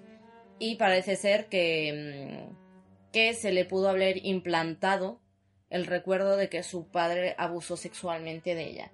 No se sabe muy bien hasta qué punto, porque las grabaciones se ve que es una situación muy comprometida en donde ella es le, la, la sugestionan a pensar que ella fue atacada sexualmente. muy dirigido. Claro, Sí. o sea, Claro, que no es fiable. Pero implan- Correcto. implantado a lo mejor es muy duro. Implantado es como que lo haces así. Es como di- más como dice Álvaro, diri- sí, sugestión, di- sí. dirigido. Es decir, al ir preguntando demasiado sobre el padre y sobre cuestiones Bueno, pero- peliagudas, ella va dirigida hacia ese tema. Es decir, eh, no podemos confirmar que ella sufriera abusos por parte de, de su padre, básicamente.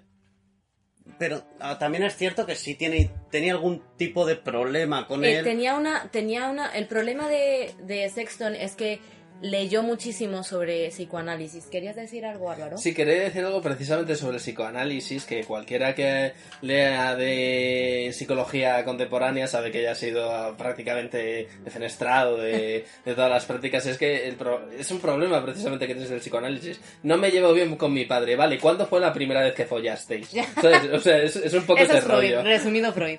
No, de eso ella, ella leía mucho eh, tratados de psicoanálisis justo para poder entender su propia enfermedad eh, mental y se obsesionó un poco con el complejo de Edipo.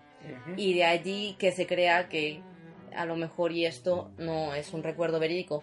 Lo que sí es verdad es que después de esto, Anne Sexton intentó tener una relación incestuosa con su hija, eh, su hija Julia, después de los vídeos de YouTube. Eh. Me imagino, vamos. después de... O a lo mejor por eso se llevaban también. Después No de morir, sacó una autobiografía en donde, en donde ella dice que fue acosada sexualmente por, por, por Anne. Su hija, que también es escritora. Sí. Y que y incluso en sus poemas tenemos varios poemas eh, en donde ella explora esta, esta especie de relación incestuosa con el padre y con la hija. No de una forma como traumatizada, sino como eh, eh, eh, explorando un poco el amor al padre, de una forma un poco...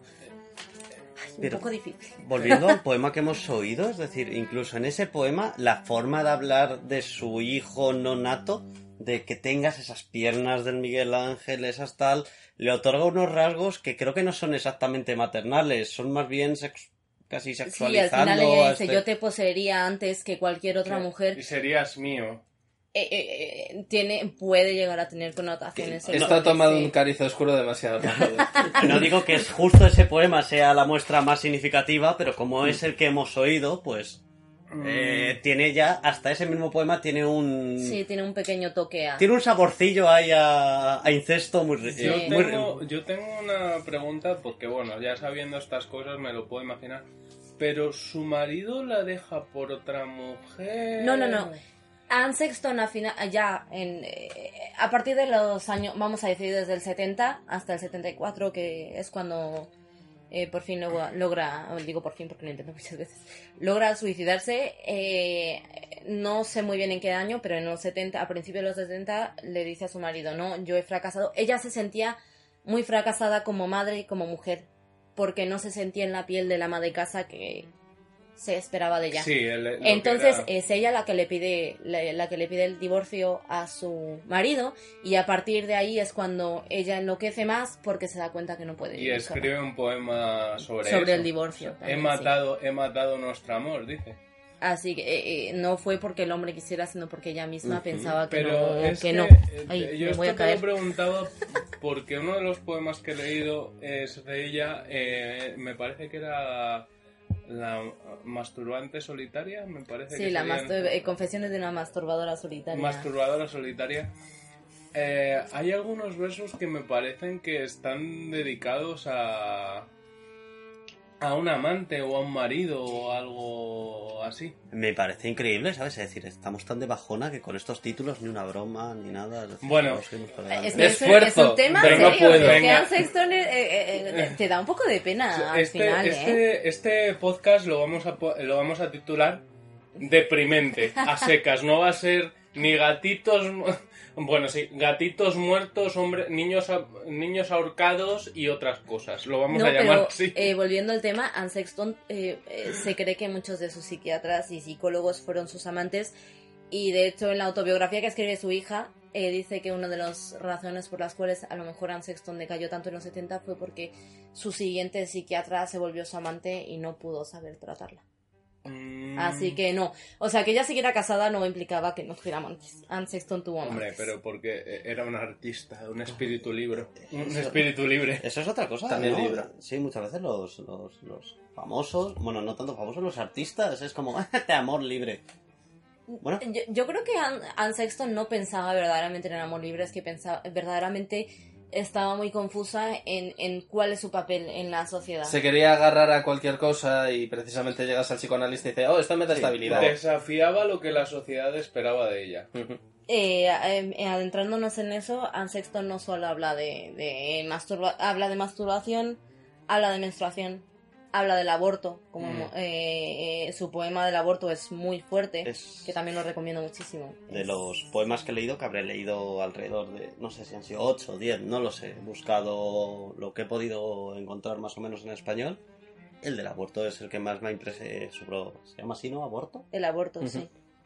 y me, pare- me parece impresionante. Me- a- asusta hasta cierto punto, no sé cómo explicarlo. Es decir, impresiona cuando lo vas leyendo. Sobre todo tengo que decir que tenía un par de barrios, porque Anne Sexton vivió la mayor parte de su vida en los barrios buenos de Boston. Sí. Y Boston es una ciudad en Estados Unidos eh, tradicionalmente muy conservadora porque son descendientes de los irlandeses, que los irlandeses eh, era, eh, durante mucho tiempo fueron muy muy católicos. De hecho, el país Pero justo el poema del aborto no creo que sea un poema pro-abortista. Justo creo que muestra lo jodido que es yo el justo aborto. ese poema no lo Pero- he leído, Bueno, entonces pues no mira, lo- por cierto, es decir, no, no, no, no dice que no, que no está en contra del aborto, pero sí explica lo duro que es para Pero- una mujer. Pero eso abortar. no tiene por qué ser proabortista. No, no, no, o pero el abortista. simplemente Es una hablar- mujer que está diciendo su experiencia sobre haber abortado. Hmm.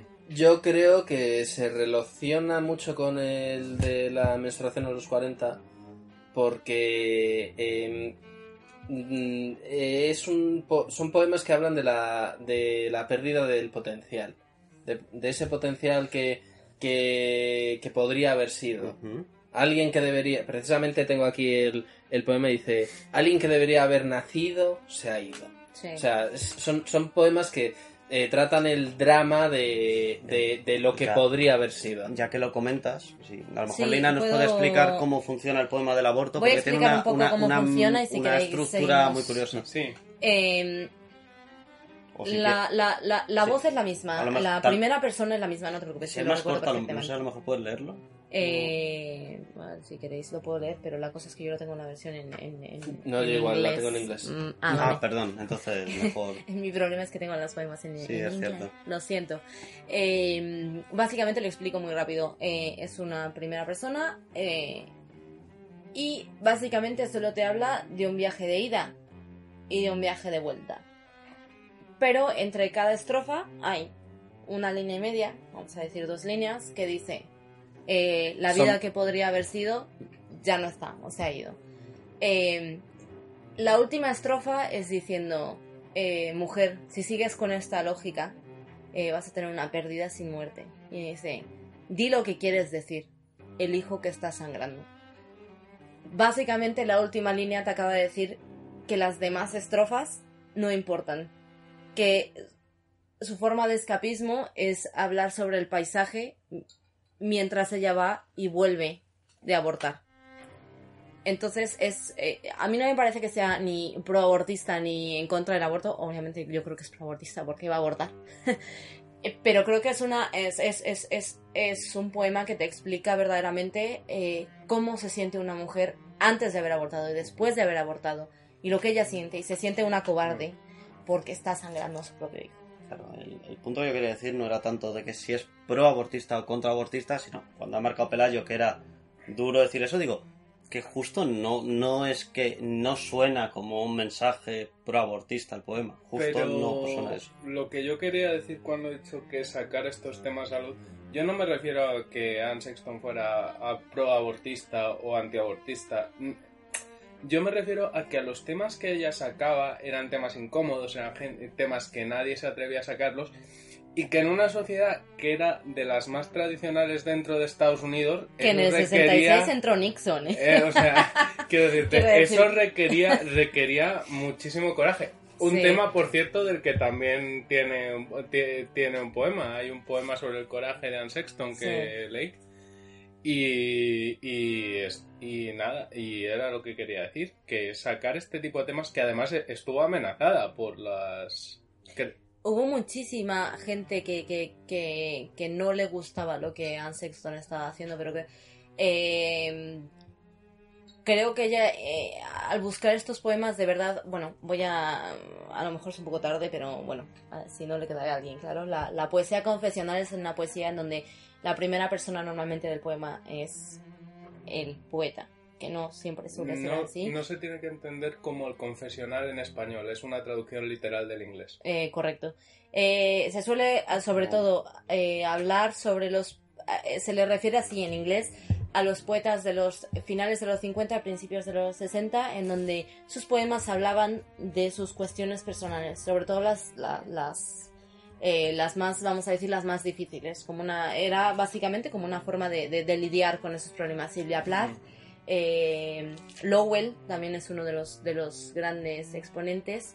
eh, y se dice que, bueno, se dice que el principal, que el creador de este movimiento fue Walt Whitman, años antes, pero se cree que el, el camino realmente lo pa- pavimentó eh, Allen Ginsberg, eh, poeta de la, de la generación del beat, de la generación un poco perdida americana, eh, que justo no es coincidencia que uno de sus grandes maestros eh, a los que se inspiraba era Walt Whitman. Así que... Pero entonces yo quiero hacerte una pregunta. O sea, entonces la, la poesía confesional en el fondo tiene esa, esa característica de que es la primera persona. Y... Eh, no, no, no tiene. Normalmente son en primera persona. Lo que quiero decir es que eh, normalmente los poemas, aunque se traten desde el punto de vista de un personaje creado, siempre van a estar íntimamente relacionados con cuestiones autobiográficas del autor. Claro, pero por ejemplo, eso entonces está muy relacionado con, por ejemplo, Cernuda, con, con Lorca, dentro de lo que es la, la Mm, literatura española. eh, no hablan tanto, creo que al menos mm, Cernuda casi no he leído nada de él desde casi que estaba Bueno, en el instituto. Cernuda precisamente tiene el. No me acordará el nombre del, del poema, pero Un roce al paso, una mirada perdida entre las sombras, que es un, un poema que habla de su homosexualidad en una época en la que estás. eh, ¿Sabes? Pues entonces. Pero habla de su homosexualidad o de la homosexualidad. Puede- De su. Eh, o sea, quiero decir, un escritor siempre.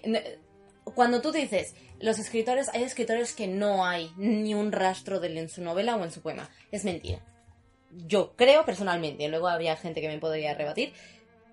Siempre que No, escribes dejas algo de ti. El problema con los... O no es el problema. eh, la, la- la poesía confesional se sabe y se sabía directamente que venía de experiencias directas de, de- de sus... No creo que sea lo mismo, pero... Yo creo bueno, que en el caso de. Cernuda, sí. Es que justo, ya te digo, a Cernuda es que prácticamente no recuerdo nada de él, pero yo creo que Lorca, Lorca... yo no creo que sea puede- confes- que- yo no creo que sea muy confesional. Claro, yo creo que puede tener romance. algún poema confesional, Mm. pero en general no. No era, no no, lo es. era poema. Yo creo que no. Lorca- A mí, yo, porque a mí me encanta Lorca y, y yo no lo veo como un poeta Yo, confesional. yo, yo creo que no, pero eh, es cierto que al menos puede, puede que sí tenga...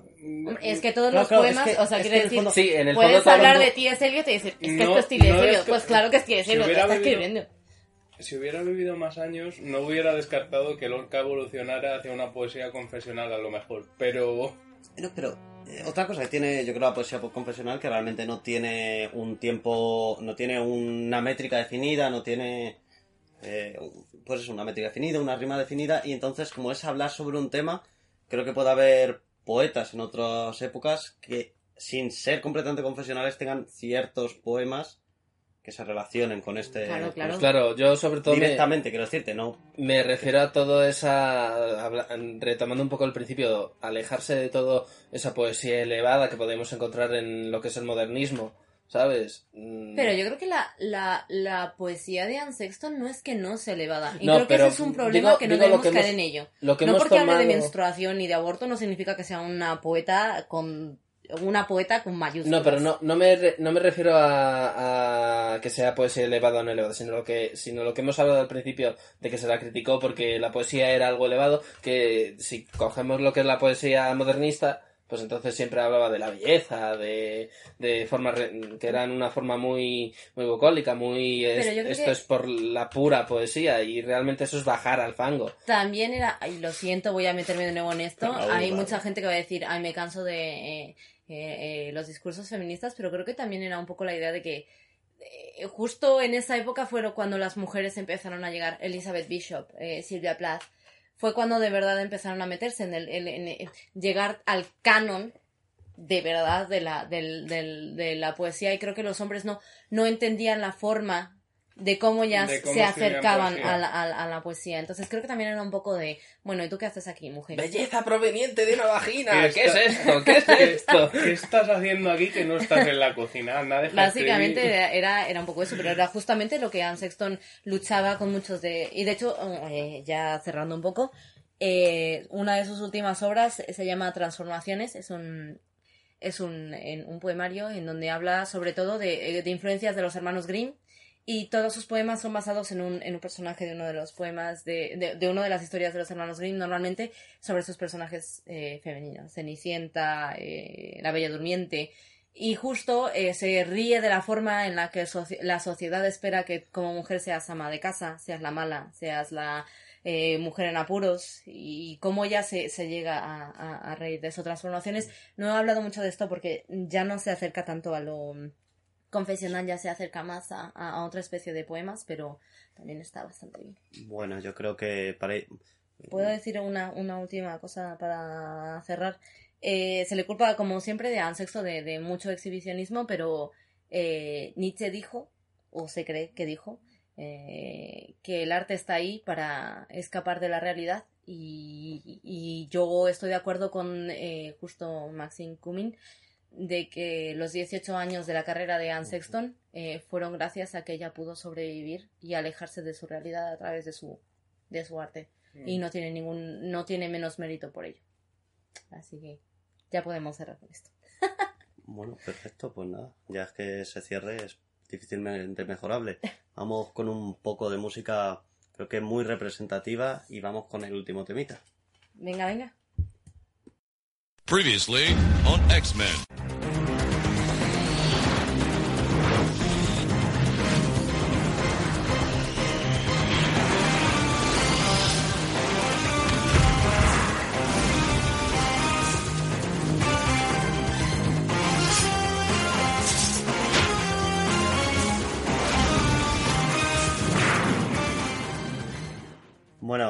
último tema vamos a hablar un poquito, con- si no te ha quedado ya claro por la banda sonora que está sonando, de los X-Men. Eh, la serie de los X-Men comenzó en 1963 como una especie de metáfora, una analogía a, la a toda la tensión racial que se vivía en Estados Unidos. Eh, los líderes, tanto el, el profesor X como Magneto, eran una especie de... Parodias de Malcolm X y... hasta cierto punto y, de Martin Luther King, no tanto no parodias, sino más Bueno, bien sí, como reflejos de... sí, como una, como unos reflejos y demás, eh, pero por supuesto con todos estos ingredientes, por supuesto tenía que ser una serie de gran éxito, así que fue cancelada a lo- eh, a pocos años después. Y aquí es donde ya entramos en lo importante. En 1975 el equipo eh, se relanza a la serie y aquí es donde empiezan los X-Men que de verdad conocemos hoy en día. Este relanzamiento empieza con el Giga Giant Size número 1, que viene guionizado por Len Wayne, es un gran guionista que por supuesto duró solo ese número. Y a partir de ahí cogió la serie Chris Claremont, que aquí sí este es el gran guionista de los Mm. X-Men, es el que nos dio gran parte de todas las historias que conocemos hoy en día importantes, tanto como sea la saga de Fénix, Días del Pasado Futuro, un montón de historias dado que vienen, que él nos ha dado, que él nos ha servido y que nos ha llevado mucho tiempo. Eh, a lo largo del tiempo, durante todo este podcast, vamos, voy a intentar ir hablando de toda la saga de Claremont, no solo de los X-Men, sino de otros cómics que ha escrito, como por ejemplo eh, su etapa en Iron Fist, es maravillosa, en Puño de Hierro, es muy buena. Iré hablando poco a poco a lo largo de ello. Pero hoy quiero centrarme más en la saga de Fénix Oscura, dentro de la saga de Fénix Oscura, más en esos últimos dos, tres números, que es realmente donde Jean Grey estalla ya su poder como Fénix y se transforma en esa Fénix Fénix Oscura. Y además de eso, más particularmente en ese último número, en ese número 137, que se llama La decisión de Fénix, en el que pasa pues lo que creo que cualquier persona que conozca los el Marvel y sobre todo los X-Men sabe que es esa muerte de Jean Grey y Ese suicidio. claro, Sí, a eso, esa- a eso llegaremos. esa- esa- ese sacrificio, pongámoslo. Claro. Y, y las edi- y las decisiones y el proceso creativo que llevó a producir esa muerte, ese, bueno, ese sacrificio. De todas, de todas maneras, me encanta que hayamos escogido todos temas tan animados para este podcast. Justo, si yo justo no, no intentaba centrarme tanto en que fuese la, la muerte de Jean Grey, sino para hablar un poco también de cómo funciona el editor. Y fíjate que al final entra con el tono del programa perfectamente. Eh, bueno, es el programa perfecto para que alguien que tenga depresión postvacacional se anime. Hombre, perfecto. Po- podría ser peor, podrías estar muerto. Beautiful. Estamos Black ahí. humor. Bueno, vamos a seguir con la saga de Fénix. Eh, Jean Grey es, eh, empezó sus andanzas como la chica maravilla, una chica con ciertos poderes eh, como Telequinético. telequinéticos y también podía Telepáticos. y telepáticos, pero nunca tuvo un nivel demasiado alto. ¿Habéis Hasta- visto que listas hoy? Sí, que y además me ibas contem- eh, completando Es lo que Un aplauso, un aplauso y medio para Lina. Siempre fue como muy cercana al profesor X, ¿no? O Sí, eso. porque le ayudó mucho como al compartir ciertos poderes, no en intensidad, pero siempre siempre esta- eran muy cercanos por eso. Yo creo que en parte también a la hora de Fue su men... Bueno, fue el mentor de todos, pero al Claro. compartir poderes había Yo una creo que relación... tenía una relación más cercana. Mm. Cíclope también tiene una relación muy muy cercana al profesor X y no es por ello, pero siempre ha estado ahí. Eh, la cuestión es que cuando Claremont coge la serie, pues eso cambia todo el equipo, ella vuelve, sigue produciendo historias, se introduce al Imperio Siar, que son unos alienígenas muy guays que están por el espacio. Voy rápido con todo esto, pero volver sobre ello algún día. Pero bueno, el Imperio, un enemigo de este Imperio Siar amenaza al, al universo entero, es decir, no se queda corto, es decir, reviento todo el universo. Y Jean Grey se pone en medio y muere con todo el universo, pero renace como la puta Fénix y salva todo el puto universo. A partir de aquí, Jean Grey empieza a tener unos problemas, por así decirlo, de identidad ella misma, de quién soy yo, soy una entidad cósmica, soy, tengo super, eh, soy más mis poderes, soy un ser humano, soy una mutante, ¿qué soy yo? Y toda esta dicotomía que lleva, poco a poco va creciendo en ella, hasta que ya entramos en lo que verdaderamente es la saga de Fénix Oscuro, oscuro. que es la que, de la que hoy queremos hablar, en el que empieza con esa mini saga que es la el grupo del fuego, infern- del fuego infernal Sí, Hellfire Club, sí. el Club de Fuego Infernal, que es la que, que es la saga que inicia, bueno, es la mini saga que inicia la saga de Fénix Creo, no sé si lo habéis leído desde este punto o son los últimos números. Yo he leído, yo de estos X-Men he leído muy pocas cosas. O sea, esta es la primera saga que me he leído de principio a fin. En, en resumen, lo que ocurre durante esta saga, que digamos que es el inicio y es el detonante, lo importante, que lo que nos interesa, ¿verdad? Eh, Jean Grey durante estos momentos se le va viendo cada vez más enfadada con el mundo, cada vez más cabreada, y tiene este enorme poder dentro. Eh, ocurren cosas extrañas, como que, por ejemplo, eh, tiene que parar un coche en el que van los delincuentes y en lugar de pararlo con su telequinesis y frenarlo, pues les pone una pared en medio, lo revienta y los dos eh, malos que van dentro salen disparados. Cuando llegan sus compañeros a decirle ¿qué cojones has hecho? Dice, pues coño, si es que se lo merecen, que son malos, hostias, si se han matado están bien matados. Eh, se enfrenta contra. mm, También se enfrenta contra Emma otra villana de Marvel, que también con poderes eh, telequinéticos, no, sino telepáticos. Que además es la Reina Negra versus la Reina, Reina Blanca. Blanca, pero bueno, eh, entonces ahí también tiene una batalla en la cual Jean Grey, al tener estos poderes de Fénix superpoderosos, empieza a jugar con ella, con más maldad incluso que la malvada. Es Sí, decir, le saca su lado sádico. está casi divirtiéndose y tú ves que aquí ocurre algo malo ya con Jean Grey, eh, que hay algo que ella, este poder que tiene dentro está... mm, es demasiado para ella y todo esto ¿por qué está producido? Porque hay uno de estos villanos del Club de Fuego Infernal que se llama Mente Maestra, Sí, el cual lo que está haciendo es crear ilusiones alrededor de ella, engañándola, haciéndola creer que vive incluso en otra época. Creo que el plan era hacerla creer que estaba viviendo la vida de su antepasada. Sí, de una antepasada suya, da igual. En el fondo la engaña de esa forma, él mismo se hace pasar por un amante que ella tendría en ese momento. eh, con... Es que los hombres sí me buscan más sexo, tío. Claro. De verdad. eh, O sea, exacto. voy a dominar el mundo, pero bueno, me follo hasta de paso. no, Vamos a ver, no solo si, eso, si vas a dominar el mundo, ¿por qué no te puedes entretener entre medias? es decir, Es violación, pero vaya. Eh, eh, Yo, de todas formas, quiero decir una cosa. En el universo Marvel, que hasta los gordos están cachas, follan demasiado poco. Eso es una de las cosas que pasa en esta saga, es decir, a Jean Grey eh, hay una persona que para que se pase al lado malo de primeras, eh, sin llegar a ser el Fénix Oscuro, todavía no ha explotado, eh, la está engañando, en- enseñándole una realidad alternativa, creando ilusiones a su alrededor en las cuales él es un tío súper guapo que es- y están y su amante. No te lo dicen explícitamente, pero ahí puede haber habido violaciones eh, de todo. Es decir, es una mujer a la que probablemente durante esos pocos números, durante esa saga, la estén, la estén literalmente destrozando por dentro. Literalmente destrozando.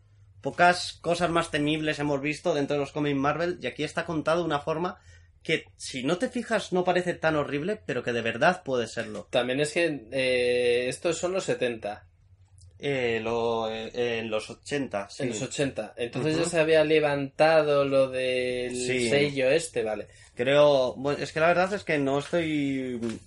A ver, ¿de No qué conozco- sello habláis? Eh, ah, hubo una cosa en los cómics americanos que... mm, como una especie de limpieza de pureza dentro de los Ah, cómics. sí, que no ¿sabes? podías Sí, tener Sí, ciertos había temas. legislación, Ujú. había Y había una legislación al legislación respecto. muy El Comic estricta. Code. Sí. Sí. Comic Code, sí, pero... Eso es lo que... no- di- Sí. Pero el Comic Code entró eh, justo con la British, con sellos como Vértigo y esas cosas, ¿no? Que fue cuando... No, se- ahí se rompió. al- Ahí al se rompió, claro, por eso.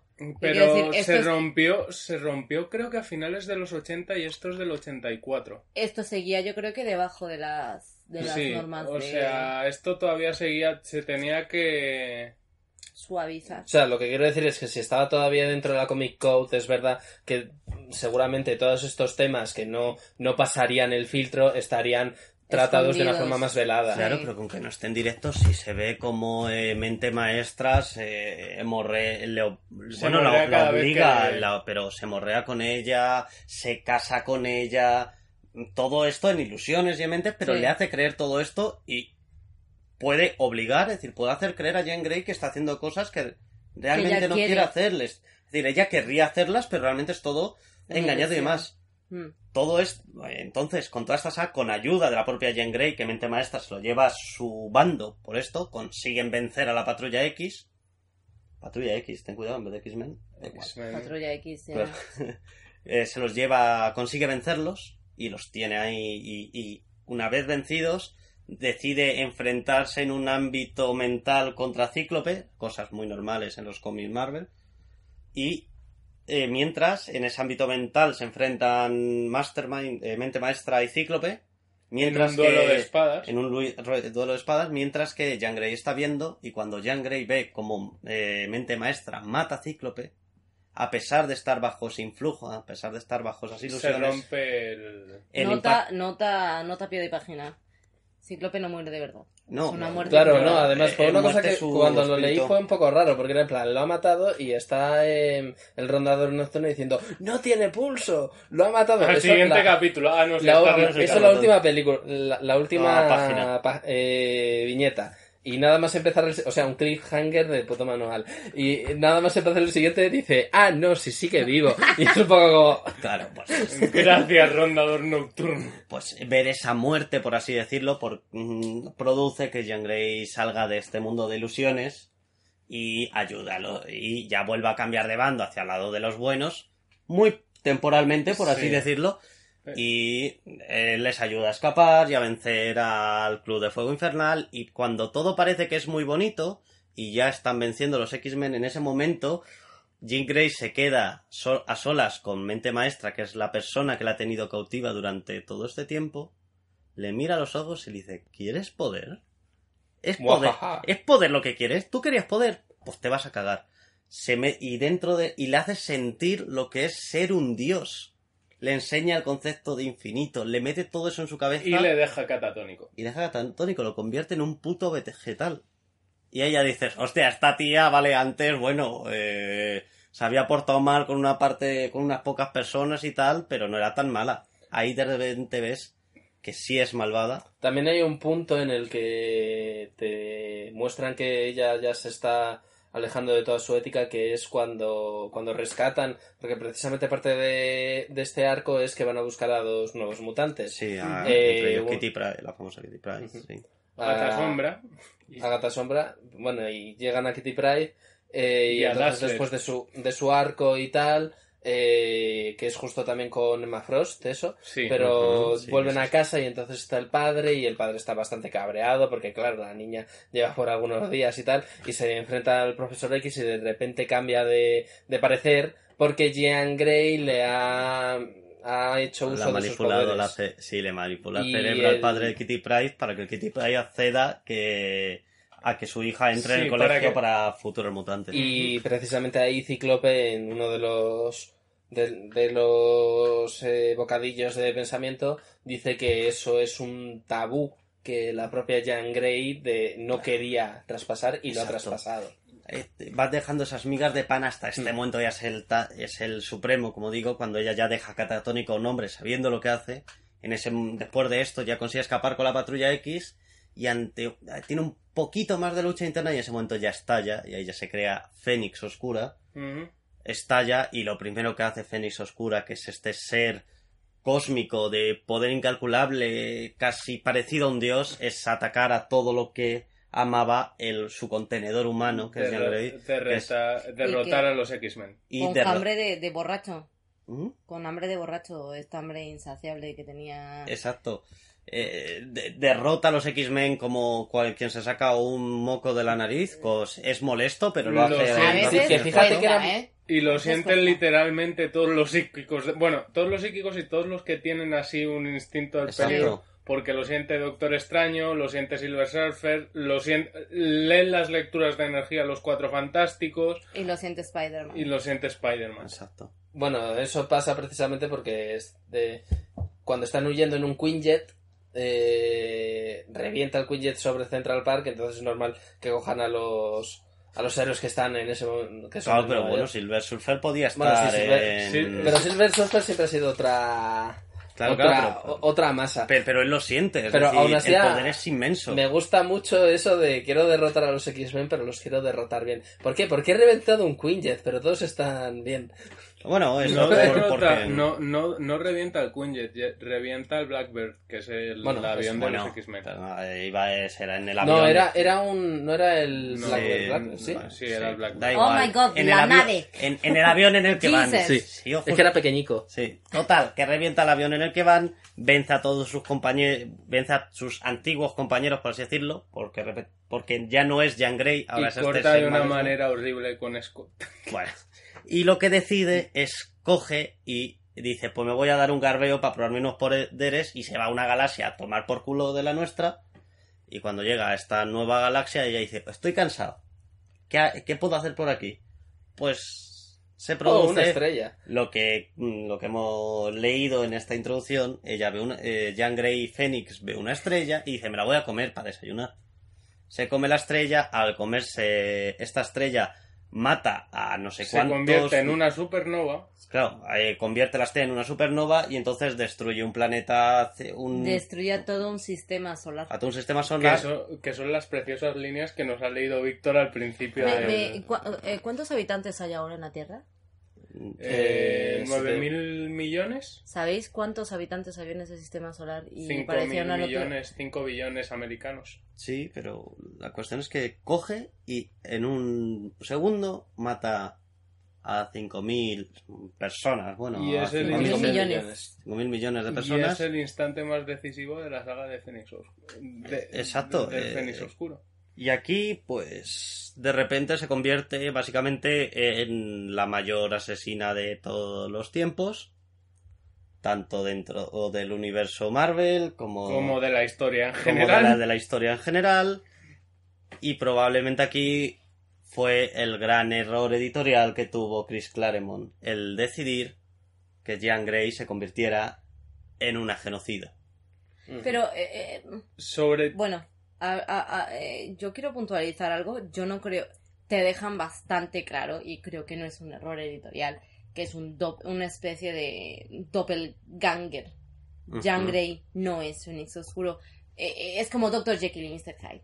Eh, ¿Es Hyde Dr. Jekyll? Sí, pero ¿lo es de verdad? No sé. Entonces creo que había también hay un Mm. resquicio de, de, de- de poder decir que Jean Grey podía llegar a salvarse sin... Claro. Es muy curioso porque eso fue uno de los debates que tuvieron dentro de Marvel de sobre lo que Ahora- era el Fénix, que Claro, ahora hablará a- Víctor. ahora llegaremos a eso. Después de que Jean Grey vuelve, después de cargarse todo esto, un, ves- un apunte, es Jean, no Jan. Jean. yo soy español. No, eh, este broma. Y con Jean Grey vuelve a, a la Tierra y, y decide y mm, vuelve a la Tierra pues porque dice está muy bien. Voy, ya me carga, ya vencí una vez a los X-Men, voy a pegarme otra vez con ellos. Ah, Realmente la historia es que vuelve a ver a sus padres para mm, sacar adelante más historia y ver cómo se encontraría con ellos y demás. Mal. Es que no es para sacar más historia. Te está enseñando que es una dualidad, de- que no es un ser Sí, ni el otro. que- No es así, hay rellenaco. Es, es, es Sí, importante para eh, entender. Que Jean Grey sigue viva dentro de Fénix. Sí. Gracias, Pelayo, por puntualizar lo que yo quería puntualizar. La cuestión es que quiero intentar llegar al último número. Cuando Jean Grey, eh, Jean Grey vuelve a la Tierra, se enfrenta, va a ver a sus padres, ahí tiene un momento muy duro en el cual tiene que decidir. Bueno, no tiene que decir nada, pero les puede leer la mente porque ya no es capaz de controlar eh, su, te- su, su telepatía y entonces lo que tiene que hacer eh, se da cuenta de que le tienen miedo, de que no le tienen miedo, entonces sale disparada, vuelve a enfrentarse a los X-Men eh, con la ayuda de y entonces es cuando con la ayuda de Charles Xavier consiguen ya vencer a Fénix Oscuro. Jean Grey vuelve a ser Jean Grey. Sus padres llegan para ver a su hija. Parece que todo va a ser feliz. Y entonces el imperio Siar, aquel imperio que está por el espacio, que son como una especie de guardianes del universo, deciden secuestrar a todos los X-Men y tener la decisión sobre el destino de Jean Grey. Se me no, adelante, adelante. ¿Qué ocurre? Aquí entramos realmente en el número que se llama la- el destino de Fénix Mm. y es este número súper importante que produjo un cambio enorme. Es probablemente el cómic más importante de. Bueno, hasta entonces eh, fue el cómic más importante que pasó en los X-Men, uno de los más relevantes en la historia de Marvel. y estos captores, que han, este, este imperio que ha capturado a los X-Men, creen que la única salida para salvar a todo el universo de este poder que es Fénix es matar a Jean Grey. Eh, los X-Men deciden... Bueno, realmente no deciden nada. eh, Xavier salta y les medio obliga a luchar a todos contra eh, unas fuerzas del imperio Siar para... mm, eh, para... La Guardia Imperial era. Sí, pues como tienen algunos añadidos, otros tal, pero sí, contra la Sí, Guardia pero que Imperial. es como una especie de, de coalición entre varias razas. Claro, Sí, porque no solo- Los, los- los los Skrull, los Kree. Los. Siar. Claro, Sí, son- la- eh, no solo son los SIAR, sino como tal, grandes las amenazas se han unido con otros los imperios Skrull- intergalácticos. Que Skrull, como siempre, no, no tienen ningún problema en demostrar que no pueden trabajar en Que equipo. por cierto, que- tengo que decir que una de mis Yo soy así en la universidad. escenas favoritas de estos cómics fue cuando el Kree salva al Skrull y dice el Skrull, ah, me has salvado la vida, qué deshonor, a, la mar- a, a leche los dos. Es, y ahí se ve la rivalidad clara entre los Kree y los Skrull. En otro momento podemos hablar de la guerra Skull, también Mm. es un grandioso cómic de Marvel clásico. Lo que ocurre Después de, de... Ah, de los Vengadores. no, de los Vengadores, no, de la próxima, de... De, Capitana ah, Marvel. de Capitana Marvel. Entonces hablaremos de un cómic de Capitana Marvel. Ya, bueno, pero ahí también salen los Skrull. Sí, ya veremos. Ya Uf, también- eh, uy, historia chunga con los Skrull. Uf.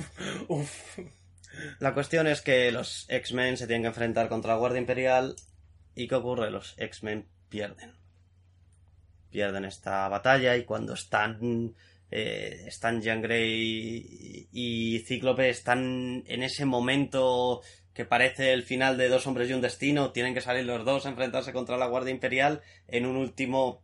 En una última Sí, batalla en- aparece, vuelve a aparecer el poder, ese Fénix vuelve a surgir en Jean, en Jean Grey, vence a toda la Guardia Imperial y entonces son ya los X-Men que están luchando por defender a su compañera, los que tienen que ahora ya de una vez por todas pararla.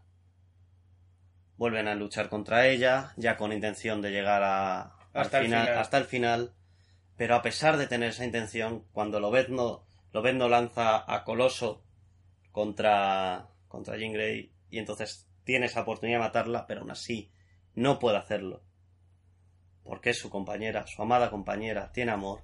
Entonces, pero sí la deja debilitada y entonces es la propia Jean Grey la que se lleva a su amado cíclope aparte. Se met- y sabiendo que hay armas, con, se pone en el punto exacto donde esas armas pueden detectarla, salen y la matan. Y se produce uno de los momentos cumbres de, de la historia del cómic de Marvel. la muerte de, De Jean Grey. Jean Grey. El punto de que digo que es un error editorial es porque este final no se quería que fuera así. Eh, bueno, que era un error editorial que se matara a todo el mundo, a que Jean Grey destrozara todo este planeta. Eh, la idea que tenía realmente Claremont, el, guion- el guionista principal, porque el dibujante de esta historia, Bill, eh, Byron, Byrne, no sé pronunciarlo. Byron.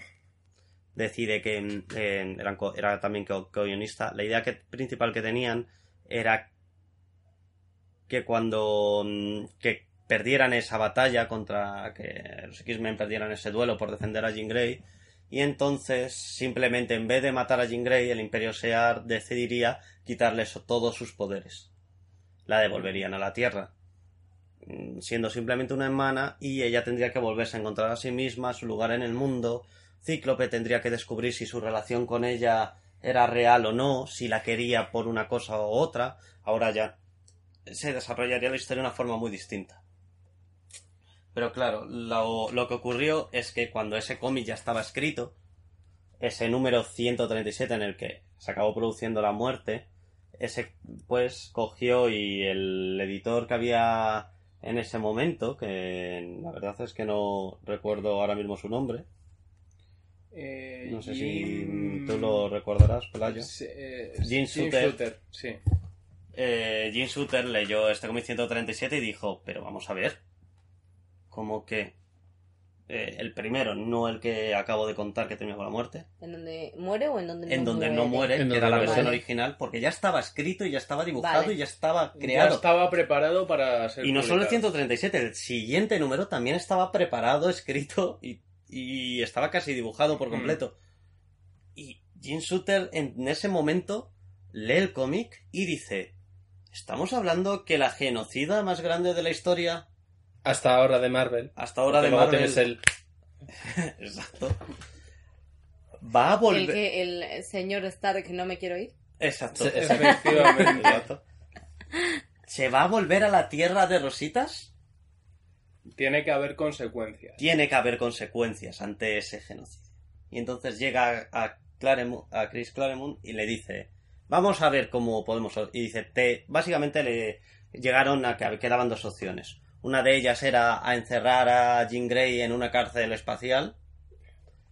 Eh, opción que se descartó porque si eras coherente con el espíritu de los X-Men, estos tenían que ir una y otra vez a intentar rescatarla y ya fuera porque la consiguiera y se convertiría en algo repetitivo. Es, bueno, realmente eran tres opciones. Una era esa, otra era volverla una malvada repetitiva, lo cual probablemente hubiese sido cansado y hubiese pedido- perdido fuerza al personaje. Y la última, que fue la decisión final, fue. Matarla. matar a Jean Grey. ¿Por qué es esto? El mismo Claremont ha dicho que hubiese sido casi igualmente impactante si Jean Grey hubiese destruido un sistema solar entero inhabitado. Hubiese sido casi igualmente impactante para el lector, hubiese sido un cambio muy importante para el personaje, lo hubiese sido, hubiese demostrado que era muy malvada sin Mm. tener que llegar a esta conclusión. Entonces ahí está el punto. ¿Qué prefería al final Claremont? ¿Demostrar ese punto de maldad absoluto que, con, que es... el- Bueno, no es exactamente maldad, más bien amoralidad. Bueno, de amoralidad absoluto, bueno, como sea. Pero decir, también es maldad, hombre. yo creo que sí. Realmente, El genocidio no es moral, es. Fénix, el Fénix es un ser de sensaciones muy fuertes, muy pasional. Entonces, cuando es bueno, es lo más bueno que el del mundo. Pero cuando es malo, es lo más Claro, malvado que existe. Cuando me refiero a que es amoral es que cuando destruye el sistema solar en realidad lo hace sin ninguna importancia.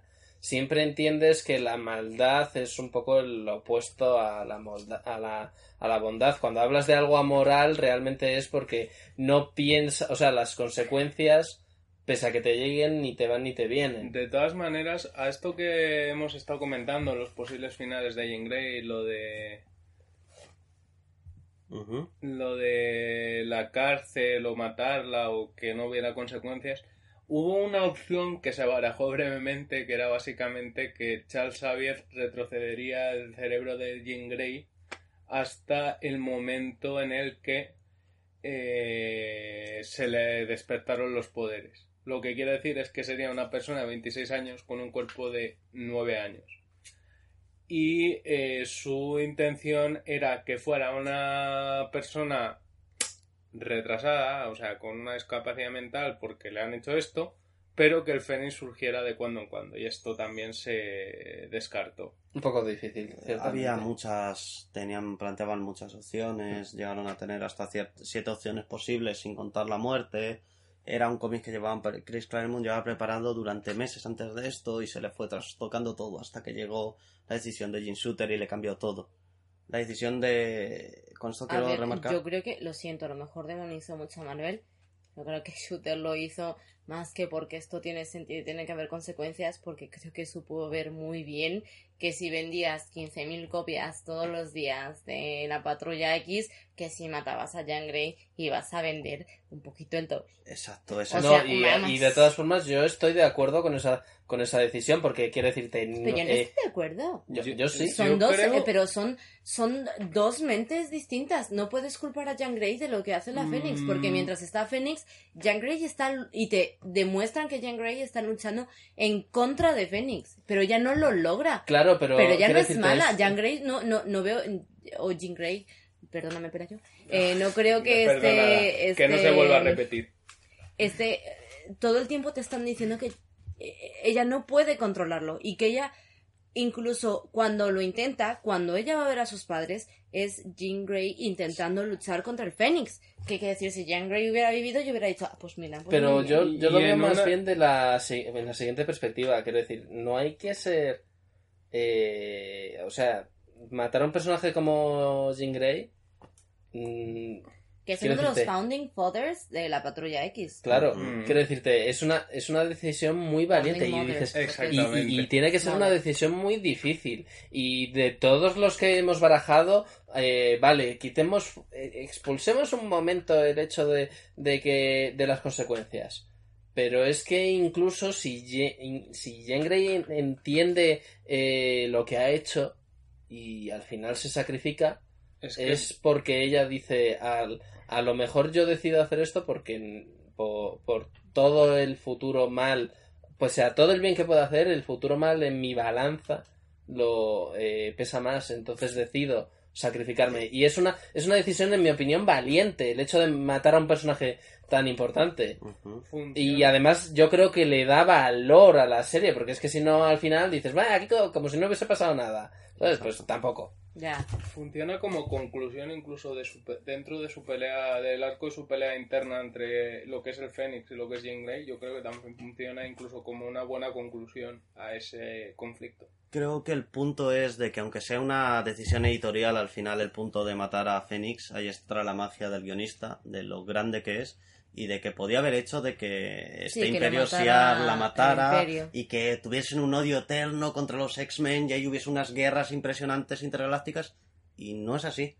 Deciden que sea ella la que encuentre que tiene un problema, como está diciendo Álvaro, y sea una decisión propia y muy valiente, la de al final, hasta cierto punto, suicidarse Hmm. para salvar a todo el universo. Al final, como bien dice el, un- el vigilante al final del cómic, un otro personaje que básicamente se entera de todo lo que pasa. ¿Le- ¿lo presentan aquí o ya No, ya salido existía antes. Ya Ah, vale. Pues eso, habla de... Al final decidió morir como humana antes de vivir como una diosa malévola y... Bueno, precisamente lo que, lo que dicen es que comparan al Fénix con Galactus, que supongo que en ese momento sería El la ser más entidad poderoso prácticamente. más había Dice. Galactus al menos lo único que hace es comerse un planeta. Fénix, mm, para saciar su hambre, tiene que acabar con toda la creación. Es como, joder, big shit. De todas maneras, una cosa que es también muy interesante es una cosa que sacamos en el segundo programa de este podcast. En, En el piloto. 0, 00 por 02.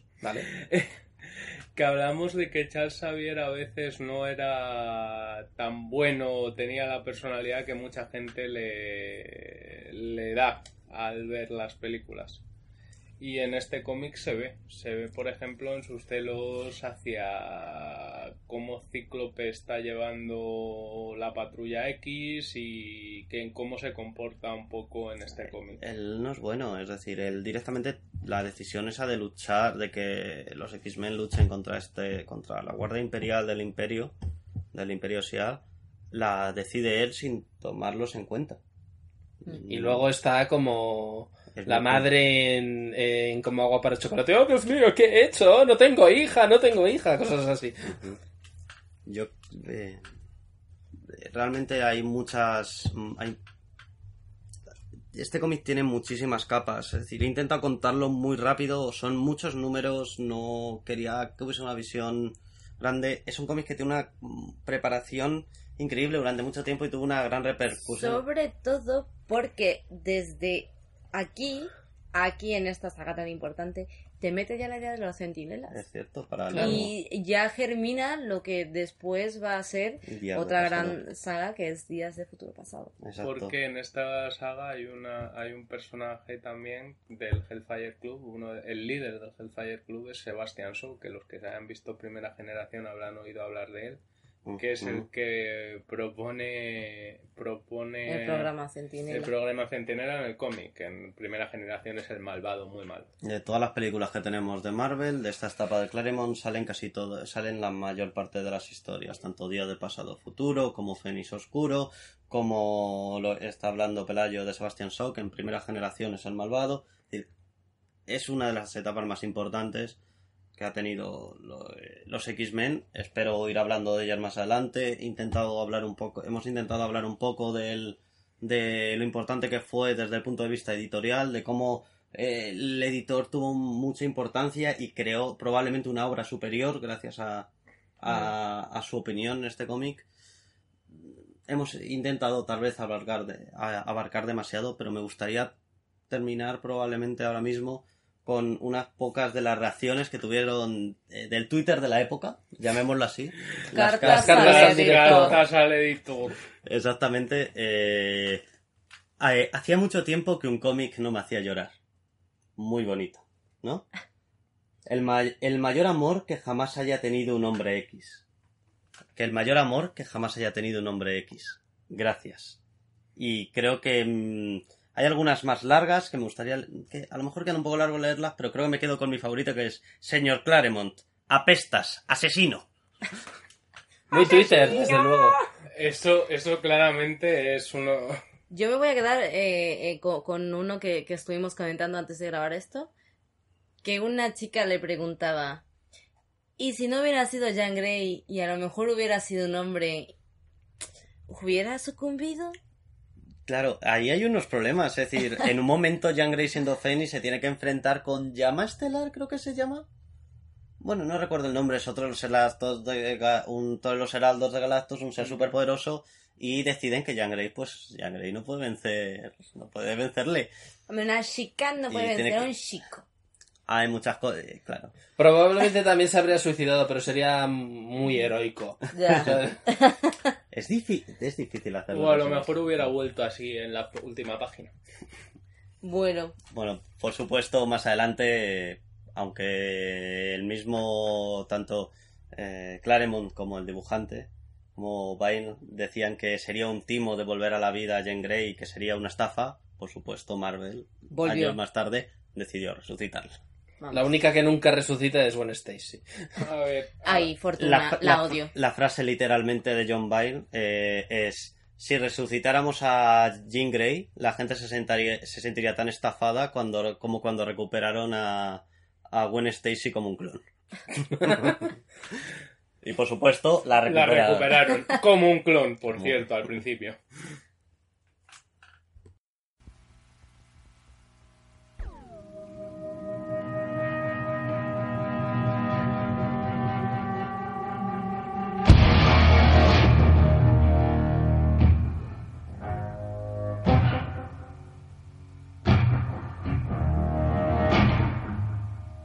Are you satisfied?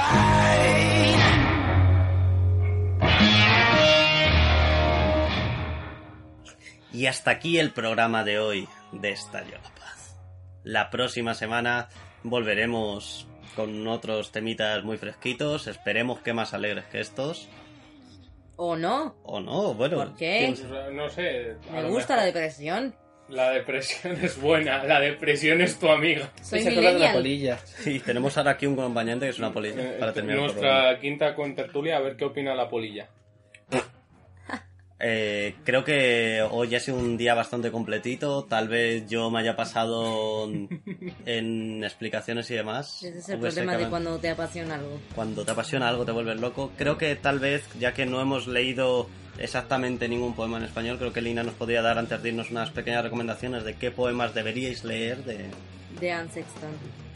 Eh, bueno, lamentablemente eh, los tengo apuntados en inglés, pero bueno, puedo decir mi aproximación del... No tiene que ser el título exacto, pero seguro que lo encontráis en San Google. Eh, Venus and the Ark, que sería Venus y el arca. Eh, Her Kind, eh, su tipo. Eh, the Farmer's Wife, que es la mujer del, del granjero. Eh, este es de su primer de su primer poemario. Luego también está Old, que sería supongo que traducido como vieja. Woman Woman with Girdle, que es una mujer con una faja eh, para la tripa, una faja, vamos.